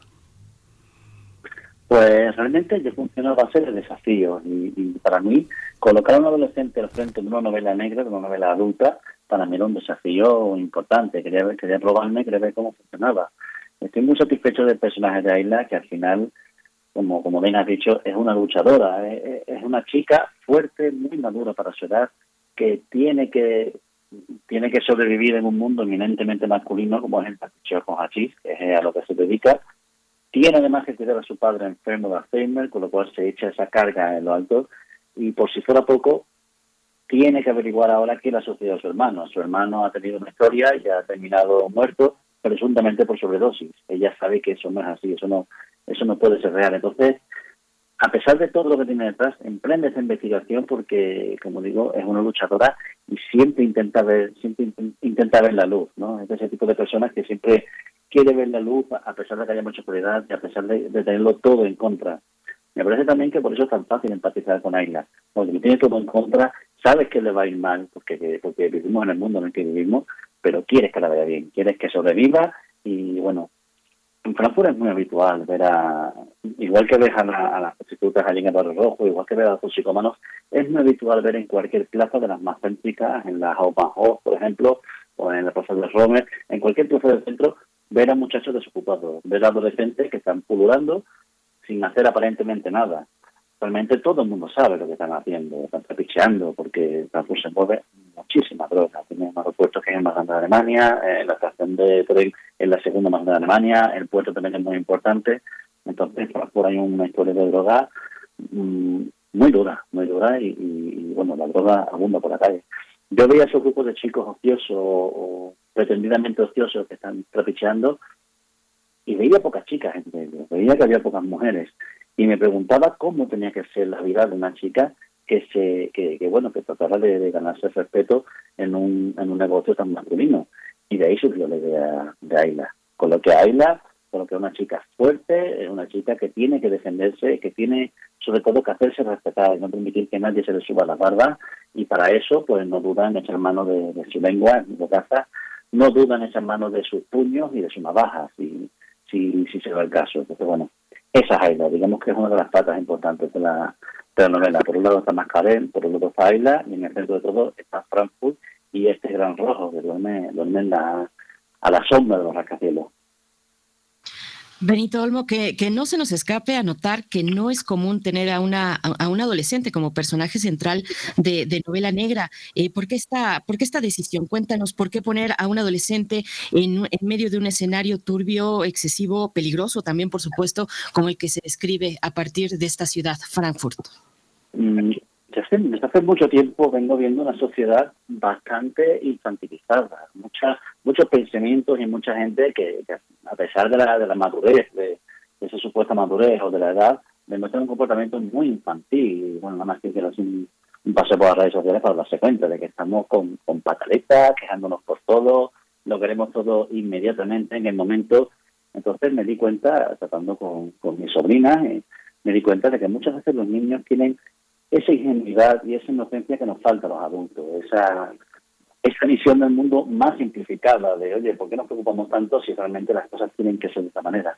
Por eso me pareció muy interesante poner a una niña o un adolescente, bueno, aunque tiene padre de niña, al frente de una novela negra para tener esa idea, tener esa imagen y verla lidiar con adultos, porque bueno, ella es adolescente, pero realmente todo el resto de personajes de la novela son adultos. Entonces, verla tratar con ellos y que el lector note esa madurez que derrocha por todo lo que ha vivido, por todas las experiencias que ha tenido, por su forma de ver la vida, yo creo que es interesante y, y hace también un retrato bastante fiel de lo que es la sociedad y de cómo, bueno, cómo tenemos mucho que aprender de los niños todavía.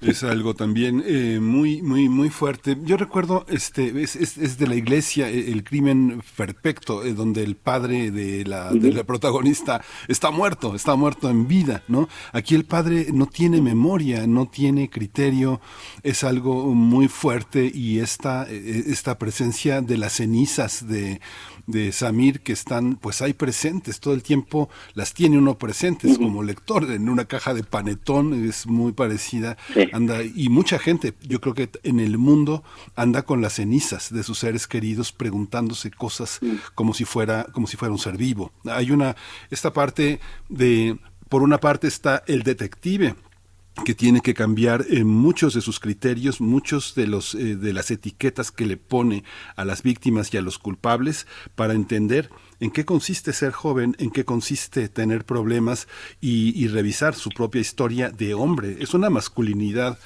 cuestionada. ¿Cómo, cómo observas tú tu propio detective, eh, eh, Benito? Es, es, es, es, un, es una masculinidad cuestionada, yo creo. ¿Tú piensas, coincides? Realmente el- yo me lo planteo a este personaje como una especie de, de, de- de esperpento, ¿no? Es un detective venido a menos que quiere quiere emular al detective clásico, al detective de, de gabardina, whisky y cigarrillo, pero que no deja de ser una caricatura, de alguna manera es una, una crítica también a la novela negra más, más canónica, más clásica, y por, por eso coloco frente de la novela, además de Ayla, a Mascarell, este detective español, que me sirve también como conductor, como introductor de la ciudad de Francia. Es un detective español que regala en Frankfurt por, casi por accidente y descubre la ciudad. Eso me permite a mí describir Frankfurt a través, a través de sus ojos. De alguna manera es un tipo muy destartalado, un tipo muy cínico, que ha vivido muchísimo, siempre se levanta con el pie izquierdo porque, porque le falta el derecho, por un accidente que tuvo y perdió un pie. Eh, y bueno, se podría decir también que, dentro de- del desastre que es su vida, de alguna manera cuando conoce a Aida, recupera parte de lo que, bueno, de, de algo que le faltaba, ¿no? De alguna manera se convierte en una especie, él se siente una especie de, de salvador, de padre para ella, cuando el lector se va a dar cuenta perfectamente de que es ella la que al final va a tener que cuidar de él porque el tipo no sabe ni, ni dónde está de pie, entonces, como digo, eh, es un esperpento, es una caricatura de- del detective más canónico, más clásico y me, me viene muy bien para trazar la trama y para ponerlo como contrapunto de Ayla. Ver a esta adolescente que es infinitamente más madura y más espabilada que el detective adulto que se supone que debería ser bastante más maduro de ella. Benito, hace un momento también que mi compañero Miguel Ángel Quemain hablaba de viajeros. Yo pensé de, de Frankfurt como una ciudad de viajeros. Yo pensé también en una, eh, si se puede decir así, en la otra parte de la moneda, en los inmigrantes. Eh, me recordó este binomio de Sigmund Bauchmann, que, que él lo pone como turistas y vagabundos. Pe- pensé en esa parte, en el factor migrante en tu obra. Eh, sabemos que, mm, o bueno, yo entiendo que para mm, i- integrarse en la sociedad alemana, el idioma, aprender el, idioma es, es un paso muy importante, pero Frankfurt tiene estas características, es una ciudad de inmigrantes, a su vez también es una ciudad muy rica, es una eh, ciudad de grandes negocios, de rascacielos, eh, y, junto ahí con ese contraste de una zona roja, un barrio, un barrio rojo, zonas de tolerancia, cuéntanos de, esa parte también de la ciudad que se incluye en tu novela, el factor inmigrante, eh, Benito. Sí, bueno, Frankfurt es, como bien sabes, es la ciudad con más inmigración de, Alemania. Se, se estima que aproximadamente el 50% de la población de Frankfurt es inmigrante o hijos de inmigrantes. Por tanto, eh, es realmente estimulante ir por la calle e ir escuchando acentos y, dialectos de diferentes partes del mundo. Vas por la calle y escuchas gente hablar en turco, en italiano, en ruso, en español. Hay una colonia española y sudamericana muy grande en Frankfurt. Entonces, Frankfurt sería imposible de entenderse sin la, sin la inmigración, porque le da ese carácter cosmopolita. Al mismo tiempo, es una ciudad tan, tan poderosa, una ciudad, una ciudades más ricas de Alemania, y eso redunda, eh, eso va unido la- a la inmigración. De alguna manera, es muy complicado, y eso lo, he experimentado yo en los dos años y medio que he vivido en Frankfurt, es muy complicado que termine de ser un sitio de paso.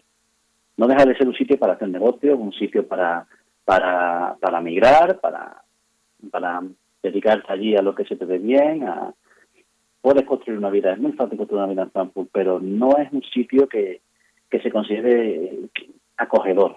No es una ciudad acogedora, que te, sí, puedes hacer tu vida allí, pero no deja de ser un sitio de paso y es muy complicado que termine de serlo.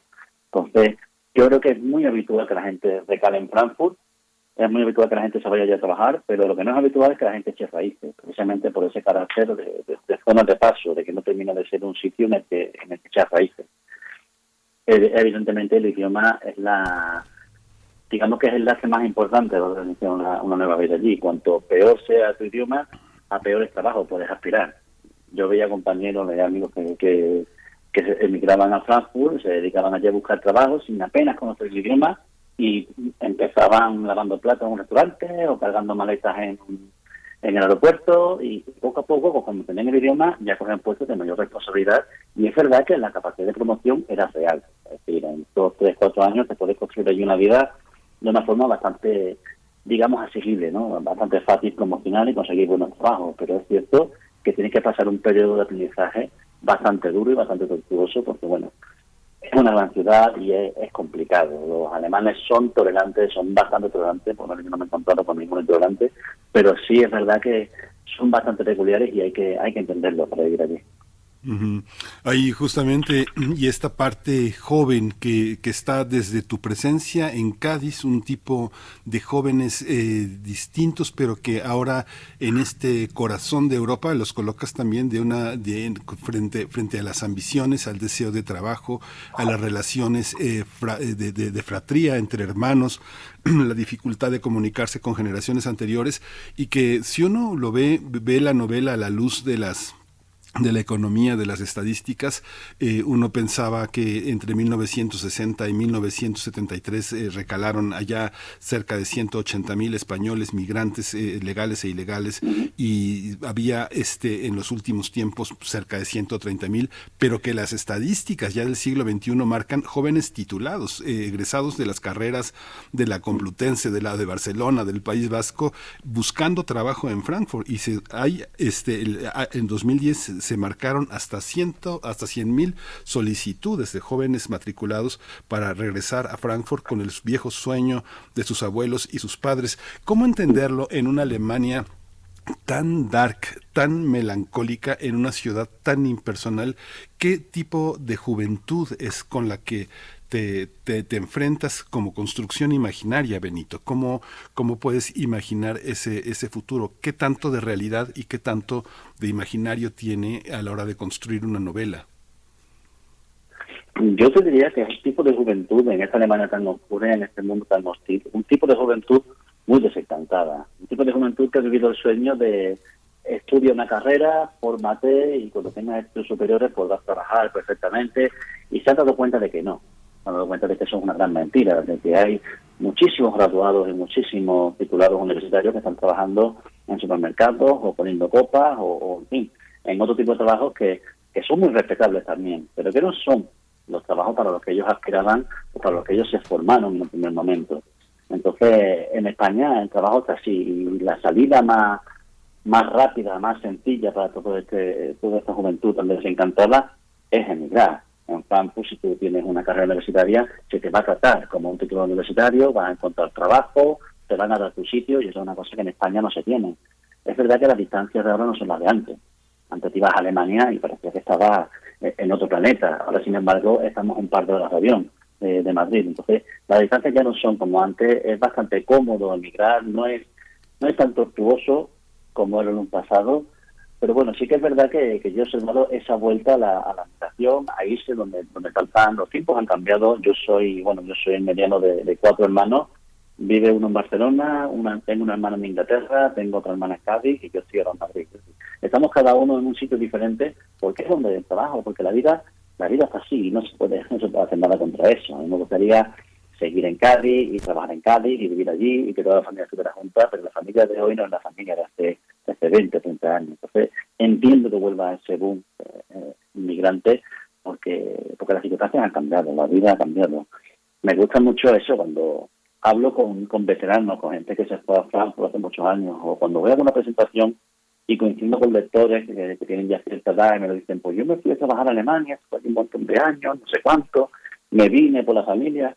Es muy interesante. De alguna manera creo que se recupera eso eso que se hacía antiguamente, ¿no? Y que parece hace menos, de hablar con, lo- con los sabios de la, del poblado, de la tribu, ¿no? Cuando tenías un problema y quieres saber para dónde tirar, consultabas con el sabio, con el veterano, para que a base de su experiencia te diga cómo ve las cosas o cómo las hace él o las habría hecho él. Y creo que hay mucho de eso en la generación de hoy. En lo que otros hicieron antes, tenían razón, nos acomodamos, nos pensamos que eso es la parte, una parte de nuestro pasado, pero ha vuelto, ha vuelto con fuerza y, bueno, es verdad que todos somos migrantes en algún momento de nuestra vida. Así es, y vaya que lo sabemos de este lado también, eh, Benito Olmo, en, en México, eh, con una de las fronteras más porosas de, de- de todo el mundo. Fíjate que antes de entrar contigo en esta conversación, entre nosotros, Miguel Ángel y yo comentábamos sobre qué tan apegada está tu obra al canon de la novela negra. ¿Cómo lo ves? Eh, ¿Tú te colocas como un escritor de novela negra que, eh, que se enmarca, que persigue el canon este género? ¿Cómo ves también ahí el panorama, panorama inmediato? de novela negra, qué tanta exploración de nuevas formas de este género encuentras en la oferta literaria y dónde te colocas tú mismo dentro de este, de este espectro, eh, Benito Olmo. Yo me considero un autor de novela negra muy canónica, una, una novela negra muy clásica, que es de los clásicos, porque al final uno uno tira de, lo, de donde viene, ¿no? Y, y yo, mis lecturas, mis primeras lecturas fueron fueron muy evidentes, fueron Hammett, John McDonald, eh, Raymond Chandler. Esas primeras lecturas me formaron como lector. Eh, que al final haya derivado convirtiéndome en autor de novela negra canónica, yo creo que ha sido una consecuencia natural, ¿no? una consecuencia muy natural, tenía que suceder. Eh, es evidente que uno uno hace, uno trata de emular lo que lo que le gusta, lo que le apasiona. A mí me gusta la novela negra muy canónica. A día de hoy, bueno, la novela negra tiene un estado de forma formidable. Creo que muchos hablan de, de, de moda, de auge, de auge de la novela negra. Yo pienso que la novela negra siempre ha estado ahí, nunca, nunca ha terminado de irse, sobre todo fuera de nuestras fronteras. Así que es verdad que en España la novela negra como tal llegó muy tarde. Llegó muy tarde porque vivimos varias décadas de dictadura entonces aquí no se podía escribir sobre, sobre delincuencia, sobre corrupción, sobre suicidio, no se podía escribir sobre eso porque se suponía que no había, ¿no? Entonces llegó tarde, cuando, cuando murió el dictador fue cuando empezó a salir toda la obra de Don Martín, Juan Madrid, Vázquez Montalbán, y entonces reflotó una novela negra española con un aire muy clásico, muy de, muy de Hammett y Scheller, y bueno, sentó las bases de lo que es la novela a día de hoy se hace mucha novela negra, se hace thriller, se, se, está consumiendo mucha novela negra, también creo que como una forma de, de entender lo que se tiene a nuestro alrededor. Hay que pensar que la novela negra más clásica americana surgió en los años 30 como respuesta a la gran recesión, de una época con, con mucha corrupción, con suicidios, con desahucios a diario, un clima muy hostil y de alguna manera leer sobre eso era una manera de entenderlo. Leer sobre algo eh, es una forma de entender lo que, lo que está sucediendo. Creo que también por eso hay ahora un repunte y, se está consumiendo mucho novela negra, porque la gente quiere entender, quiere que le hables de corrupción, quiere que le hables de crímenes, quiere, quiere saber lo que hay detrás de los poderes económicos y sobre todo conocer qué hay detrás de la impunidad. Esa impunidad que, disfrutan los poderosos y que bueno, que es evidente. Todos sabemos que a la cárcel, a la cárcel no, no van los verdaderos criminales, a la cárcel van los peligrados, los que no tienen donde caerse muerto, los que no se pueden pagar un abogado decente, los que no se pueden pagar una cuartada, en fin, eh, esa, esa desigualdad, esa, esos poderes están muy presentes en la novela negra más clásica y creo que por eso también existe un mayor consumo ahora mismo. La gente quiere entender lo que está sucediendo. Hay una, hay una parte que, me parece muy, muy conmovedora, Benito, que es eh, la señora Meyer. Hay un capítulo que justamente se llama Incondicional y que es una, es un abrazo que hay la, un poco es un abrazo de despedida y un abrazo de reencuentro con ese padre que pues es un poco ya un objeto inanimado, pero que en ese abrazo con el que cierras el capítulo trata de mostrarle ahí la, la incondicional del amor, eh, lo incondicional del amor que tienen los hijos hacia los padres. Es una novela con mucha acción, con mucha, con mucha movilidad, pero tiene muchas pistas sobre la compasión, eh, el desastre que vivimos en la relación entre padres e hijos, el abandono, la vejez, eh, la pérdida de la pareja y al final el amor, el amor de los vecinos, que a veces puede ser lo último que le queda a muchas personas al final de su vida, como el amor de la señora Meyer. Cuéntanos un poco esa, esa parte de esa Europa tan, tan incompasiva, Benito. Justamente lo que, lo que acabo de señalar, hay, hay, tenemos un problema muy grande con el tema de las relaciones, nos estamos volviendo cada vez más asociales, más impersonales, no, es como si tratáramos de convencernos a nosotros mismos una y otra vez constantemente de que no necesitamos a nadie, de que podemos hacerlo todo nosotros solos. Ojalá pudiéramos, ¿no? Pero por desgracia no siempre es tan fácil. Ayla en este sentido es muy independiente. Ella está sola con su padre en el mundo. Además, su padre es casi un ser inanimado debido a la Alzheimer que está devorando su sistema cognitivo. Entonces, ella se siente sola en el mundo. No solamente se siente sola, sino que no quiere contar con nadie. no cree que nadie pueda, pueda algo por ella. Entonces ella intenta, intenta hacerlo todo sola hasta que se da cuenta que no puede más, hasta que se da cuenta que no puede y tiene que recurrir a, extraños, a terceras personas que de alguna manera le demuestran que no está tan sola como ella, como ella Por ejemplo, este detective él que se vuelca en, en, bueno, en, ayudarla y en, protegerla cuando él viene a protegerla, o en la señora Meyer. La señora Meyer en un momento dado, no, no hago muchas descripciones en la novela, pero sí que ella me permite describirla con un par de frases. Simplemente digo que es una mujer mayor que huele a pan recién hecho. Creo que con esa descripción cualquiera ya se puede hacer una idea de quién es la señora Meyer. ¿A qué huele el pan recién hecho? Huele a casa, a, a, calidez, a desayuno, a, un sitio acogedor, un sitio en que volver. Eso es la señora Meyer, esa, esa calidez que te da que te da una madre, que te da una abuela y que no te la puede dar nadie más. Y a la que Ayla no quiere recurrir, pero se, al final regañadientes tiene que aceptar esa, esa ayuda y hasta que no acepta no se da cuenta de cuánto la ha necesitado. Creo que mucho de eso, como digo, en las sociedades de hoy, en una sociedad tan impersonal en la que las relaciones personales están están a la deriva muchas veces, no sabemos muy bien para dónde tirar y, y es un entorno que se repite en todas mis novelas. Pues, eh, Benito Olmo, estamos ya hacia el cierre de esta charla. El Gran Rojo se encuentra en las librerías en México, pero no quisiera yo dejarte ir sin preguntarte una cuestión, porque, eh, bueno, la cuestión es directamente cómo te ha, cómo te ha sentado explorar otros formatos fuera del libro físico. Vamos a encontrar tu obra también en audiolibros, series en, en audiolibros en esta plataforma de Storytel. De hecho, también uno de tus libros, La maniobra de la tortuga, ha llegado este año al cine. Cuéntanos de la exploración de esos otros formatos, cómo le ha caído a tu obra. Eh, los otros formatos siempre son siempre son estimulantes. Yo creo que al final me considero me considero autor en un sentido amplio de la palabra. Es decir, yo he escrito, he escrito novelas, relatos, canciones, discursos, he escrito de todo. Cuando me ofreció la oportunidad de escribir en formato en formato sonoro, no sabía muy bien cómo iba a salir, pero sí tenía claro que tenía que intentarlo. Entonces, pues, me lancé a escribir estos audiolibros y, claro, los audiolibros como tal no dejan de ser una persona leyendo en voz alta tu novela, ¿no? Leyendo La mano para la tortuga o leyendo El Gran Rojo. Pero en el caso de audioseries como Wonderland, por ejemplo, mi última audioserie, que está escrita para ser escuchada, me he permitido muchas licencias que, que bueno, la, la escritura tradicional no permite. La escritura de audioserie es una escritura en mitad de camino entre la narrativa tradicional y, y el lenguaje cinematográfico. Entonces me permite explorar el lenguaje sonoro.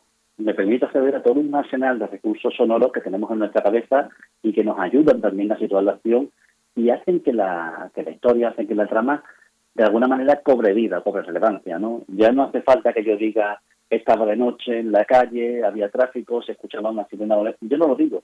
Ahora directamente el oyente va a oír el tráfico, va a oír esa sirena, va a oír ese ambiente. Ya no tengo que escribir, de repente se escucha un disparo. No, no, ya no hace falta que lo escriba. Ahora el oyente escucha el disparo. Entonces, todo ese arsenal de, recursos auditivos es muy interesante. Yo creo que nos retrotrae de alguna manera a, la- a las audionovelas ¿no? antiguas que tanto éxito tuvieron en su día y es interesante aprovechar aprovechar el formato para que la historia llegue en- de una manera diferente, con un lenguaje diferente, a un público distinto también y a gente que de otra manera pues a lo mejor no, no se concentra para poder escuchar, para poder estar leyendo un libro durante horas, pero sí que se va a pasear, se lleva sus auriculares y escucha una bonita. Entonces, yo me siento muy cómodo con otros formatos y las audioseries estoy muy contento con el resultado, la verdad. Pues Benito Almo, pues te agradecemos muchísimo. El libro termina dando las gracias y no le das las gracias a los grandes historiadores sobre Frankfurt ni a los grandes eh, y sociólogos que te explican, sino a tu, a, a tu madre, a tus hermanos, a, a Paula, que son las cosas, las- la- los seres que, que hacen posible este, es- esta clase de aventuras tan eh, compasivas, tan emotivas y tan interesantes. Te agradecemos mucho que hayas estado esta mañana con nosotros, Benito Olmo, escritor, guionista, autor del Gran Rojo. Gracias, Benito. Muchísimas gracias a vosotros. Gracias por la oportunidad y bueno, por, por estar abiertos a la, a la literatura. Para mí es un gustazo. Hasta pronto, Benito Olmo. Bien, pues vamos a hacer una breve pausa musical. Back to Black es la canción de Amy Winehouse que vamos a escuchar.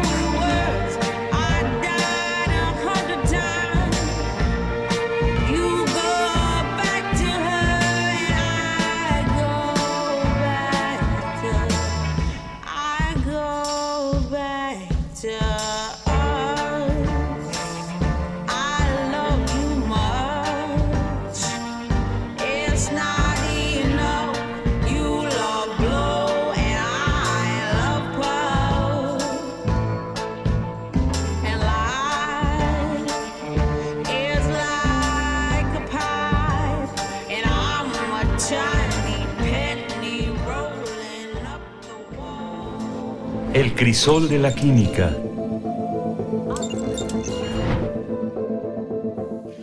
El lienzo, la pintura y la acetona. La propuesta de esta ocasión con el doctor Plinio Sosa, que nos acompaña. Nos da mucho gusto saludarte, querido Plinio Sosa. Buenos días, ¿cómo estás? Buenos días, Bere.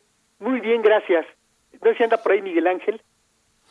Aquí ando, doctor. Muy bien, Miguel Ángel, buen día. Buscando acetona, pero sin encontrarla. Voy a la tlapalería y me dicen, no, aquí no, vaya a la farmacia si quiere despintarse las uñas. Pero, pero hay otras acetonas. A ver, la escuchamos. Muy bien. Sí, los Homo sapiens desde siempre hemos sido vanidosos y también desde siempre hemos sido creativos. Por eso, siempre nos ha gustado adornar nuestro cuerpo. Además del maquillaje, los tintes y las cremas, le hemos dedicado tiempo a cuidar y arreglar nuestras uñas. Es probable que el esmalte de uñas haya surgido en el antiguo egipcio cerca del año 3500 a.C. Estaba hecho con henna, el tinte natural que también se usa para teñir el cabello. En un principio sus uñas adquirían un color naranja, que conforme pasaba el tiempo se tornaba en un rojo oscuro, tirándole a marrón. En la cultura china, alrededor del año 3000 antes de Cristo, las mujeres pintaban sus uñas con un material hecho con una solución de plata. Más recientemente, en el siglo XIX, las primeras fórmulas comerciales de esmalte de uñas estaban hechas con ingredientes básicos como el aceite de lavanda, el carmín, el óxido de estaño o el aceite de bergamota. Todavía, a principios del siglo XX, el color de los esmaltes de uñas no era lo suficientemente duradero. De hecho, los barnices de uñas modernos surgen a partir del descubrimiento y perfeccionamiento de las pinturas para coches. En 1917, la empresa Cutex toma la idea de las pinturas para automóviles y crea los primeros esmaltes para uñas de colores brillantes y sólidos. Y ahí comenzó el boom de los barnices de uñas. El esmalte de uñas moderno consiste predominantemente en un polímero disuelto en un disolvente orgánico volátil. Al evaporarse el disolvente, el polímero forma una película de esmalte sobre la uña. El más común es la nitrocelulosa y los disolventes son generalmente acetato de butilo o acetato de etilo. Originalmente los barnices de uñas eran de unos cuantos colores, rojo, rosa, morado, negro, no principalmente. Pero desde entonces, muchos otros colores y estilos de barnices han surgido, con brillos, craquelados, magnéticos, moteados, iridiscentes, con colores cambiantes y hasta con pequeñas estampas. Es más, en los últimos años, el pintarse las uñas se ha convertido en una nueva manifestación artística, el nail art. Los usuarios de las redes sociales comparten fotos sobre los diferentes estilos y diseños de uñas que realizan. Bueno, el barniz de uñas se puede eliminar mediante un kit esmalte. Un kit esmalte es un disolvente orgánico que contiene principalmente acetona junto con aceites, esencias y colorantes en menor cantidad. La acetona es una sustancia líquida, incolora, muy volátil e inflamable, con un olor acre característico. Todos recordamos el olor de la acetona. En realidad, no se llama acetona, sino propanona. Acetona es su apodo, pero el nombre que consta en su acta de nacimiento es propanona. Las moléculas de acetona tienen un grupo carbonilo en medio de dos grupos metilo. Los metilos son fragmentos que tienen un carbono y tres hidrógenos. Los representamos como CH3. Pero el grupo carbonilo es un carbono unido a un oxígeno mediante un doble enlace. Decimos los químicos C doble enlace O. Y este es el importante, porque es polar. Este fragmento es polar. Del lado del oxígeno se forma un polo negativo, eléctrico, mientras que del lado del carbono se genera un polo positivo. Este fragmento polar le permite a la acetona interactuar con las sustancias polares como el agua y otros. Y la parte de los metidos le permite interactuar con las sustancias no polares, como los aceites y las grasas. O sea, puede disolverse en polares y también en no polares. Como consecuencia, la acetona es un excelente disolvente y la mayoría de sus usos tiene que ver con esta propiedad. Alrededor de un tercio de la acetona que se produce en el mundo se usa como disolvente. Una cuarta parte se utiliza como materia prima para la obtención del metacrilato de metilo, que es a su vez el monómero de un polímero que se llama polimetilmetacrilato. ¿sí? Y alrededor del 20% se emplea en la síntesis de bisfenol A. El bisfenol A es un componente de muchos polímeros, como policarbonatos, poliuretanos y resinas epoxi. ¿sí? Y una última reflexión. Las uñas son el lienzo. El esmalte, que se convierte en formas, imágenes y sueños, es la pintura. Y luego llega la propanona, alias la acetona, y lo destruye todo. Ahí está. Lo destruye todo. A mí me parece que te debes ver muy bien con las uñas pintadas, eh, como las traes en este momento, Miguel Ángel Quemain. Eh, Pero bueno, ahí, ahí está, está este planteamiento y bueno, que siempre lleno de creatividad, doctor Plinio Sosa. Muchas gracias y nos encontramos en ocho días a la vuelta de, de este espacio que dedicamos a la química. Claro que sí, nos encontramos en ocho días. Gracias, doctor. Qué, qué- qué- qué interesante, bueno, cómo se rebautizan eh, esta- estas, estas sustancias que uno encuentra en el mercado y que tienen distintos eh, pa- nombres parecidos en una tlapalería y en una farmacia, que es Claro. muy, muy interesante. Claro, claro.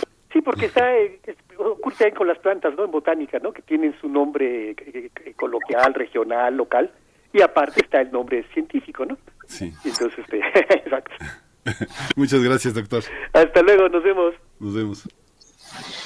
Pues bueno, ahí estuvo el doctor Plinio Sosa para cerrar esta emisión. Todavía nos quedan unos minutitos. Fíjense que hace un rato estábamos hablando de, el, eh, de las series, de las series rusas. Eh, nos voy a balconear, Miguel Ángel Sí, de las series rusas, de las series y de las series nórdicas. Y yo le comentaba a Miguel Ángel Gemain que me estaba recomendando, nos recomendaba a la producción, eh, pues asomarnos por ahí, si por, por curiosidad, si habíamos visto una serie rusa, eh, ahora que estábamos comentando sobre novela negra con el libro de Benito Olmo. Yo le decía que bueno, uno, uno, uno sabe y el machismo está por todos lados, pero hay uno que yo particularmente no, no soy muy poco resistente al machismo ruso, porque es una, una expres- eh, expresión que por ahí eh, pues se cuela en cualquier momento sin que sea necesariamente eh, el tema de conversación o de actuación en una, en una serie. Así es que me cuesta trabajo ver las series.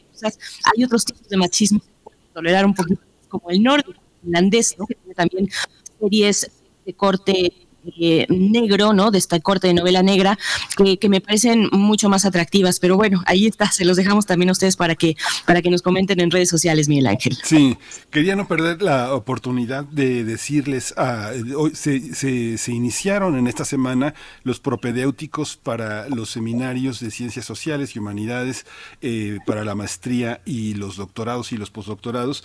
Eh, entonces, hay muchos cursos muy interesantes que se toman como parte de las materias optativas, pero que son cursos que están abiertas a la gran comunidad universitaria y uno de ellos es, eh, y ayer lo recomendamos en, re- en- en redes sociales, que es el de la doctora Carolina Espinosa Luna del CRIM. Es verdaderamente extraordinario, un, escurso- un, un- un curso sobre teoría social, teoría sociológica.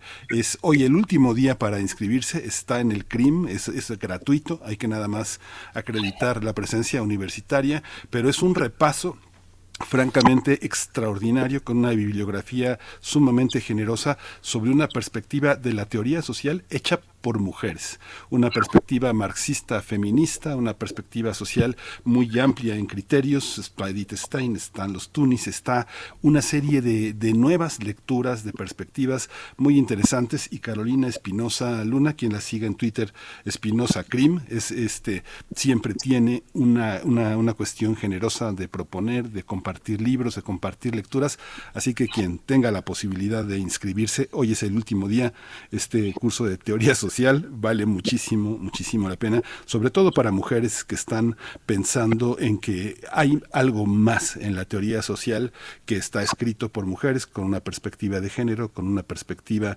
social muy interesante para hacerse nuevas preguntas sobre la realidad social. Pues una, una, una deuda ahí también, un hueco eh, pues que, que, que, está ahí, que todavía persiste saneándose cada vez menos, pero bueno, a mí que me tocó eh, hace ya algunos años pasar por, por aulas de una carrera en ciencias sociales, pues claro, claro que es evidente la falta de referentes desde, esa, desde ese registro, desde esa perspectiva, así es que bueno, será una buena, una buena oportunidad y nosotros ya nos estamos despidiendo, 9 con 57 minutos, nos vamos a ir con música, DRE es la canción de Gorilas que vamos a escuchar para el cierre y para agradecerles también su sintonía aquí en Primer Movimiento, invitarles a encontrarnos el día de mañana a las 7 de la mañana aquí de nuevo en Radio UNAM. Muchas gracias al equipo y a ti, Miguel Ángel. Gracias a todos. Esto fue Primer Movimiento. El mundo desde la universidad.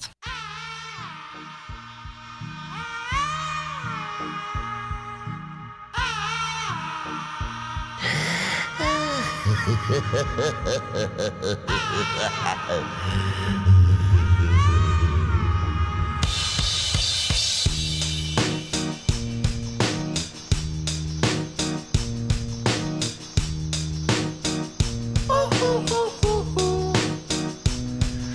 ain't happy. I'm feeling glad I got sunshine in a bag. I'm useless, but not for long. The future is coming on. I ain't happy. I'm feeling glad I got sunshine in a bag. I'm useless, but not for long. The future is coming on. It's coming on. It's coming on. It's coming on. It's coming ah. on. Finally, someone let me out of my cage. Now, time for me is nothing cause I'm counting no A's. Nah, I couldn't be there. Nah, you shouldn't be scared. I'm good at repairs and I'm under each snare. Intangible. Bet you didn't think so I command you to. Panoramic view. Look, I'll make it all manageable. Pick and choose, sit and lose. All you different crews. Chicks and dudes who you think is really kicking tunes. Picture you getting down in a picture too.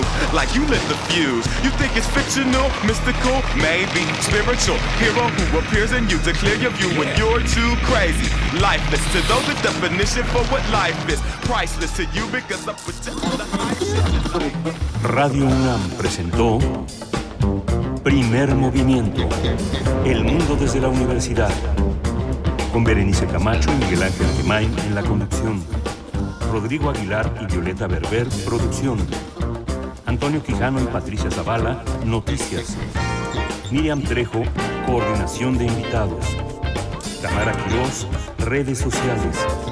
Arturo González, operación técnica. Locución, Tessa Uribe y Juan Staca. Quédate en sintonía con Radio UNAM. Experiencia sonora.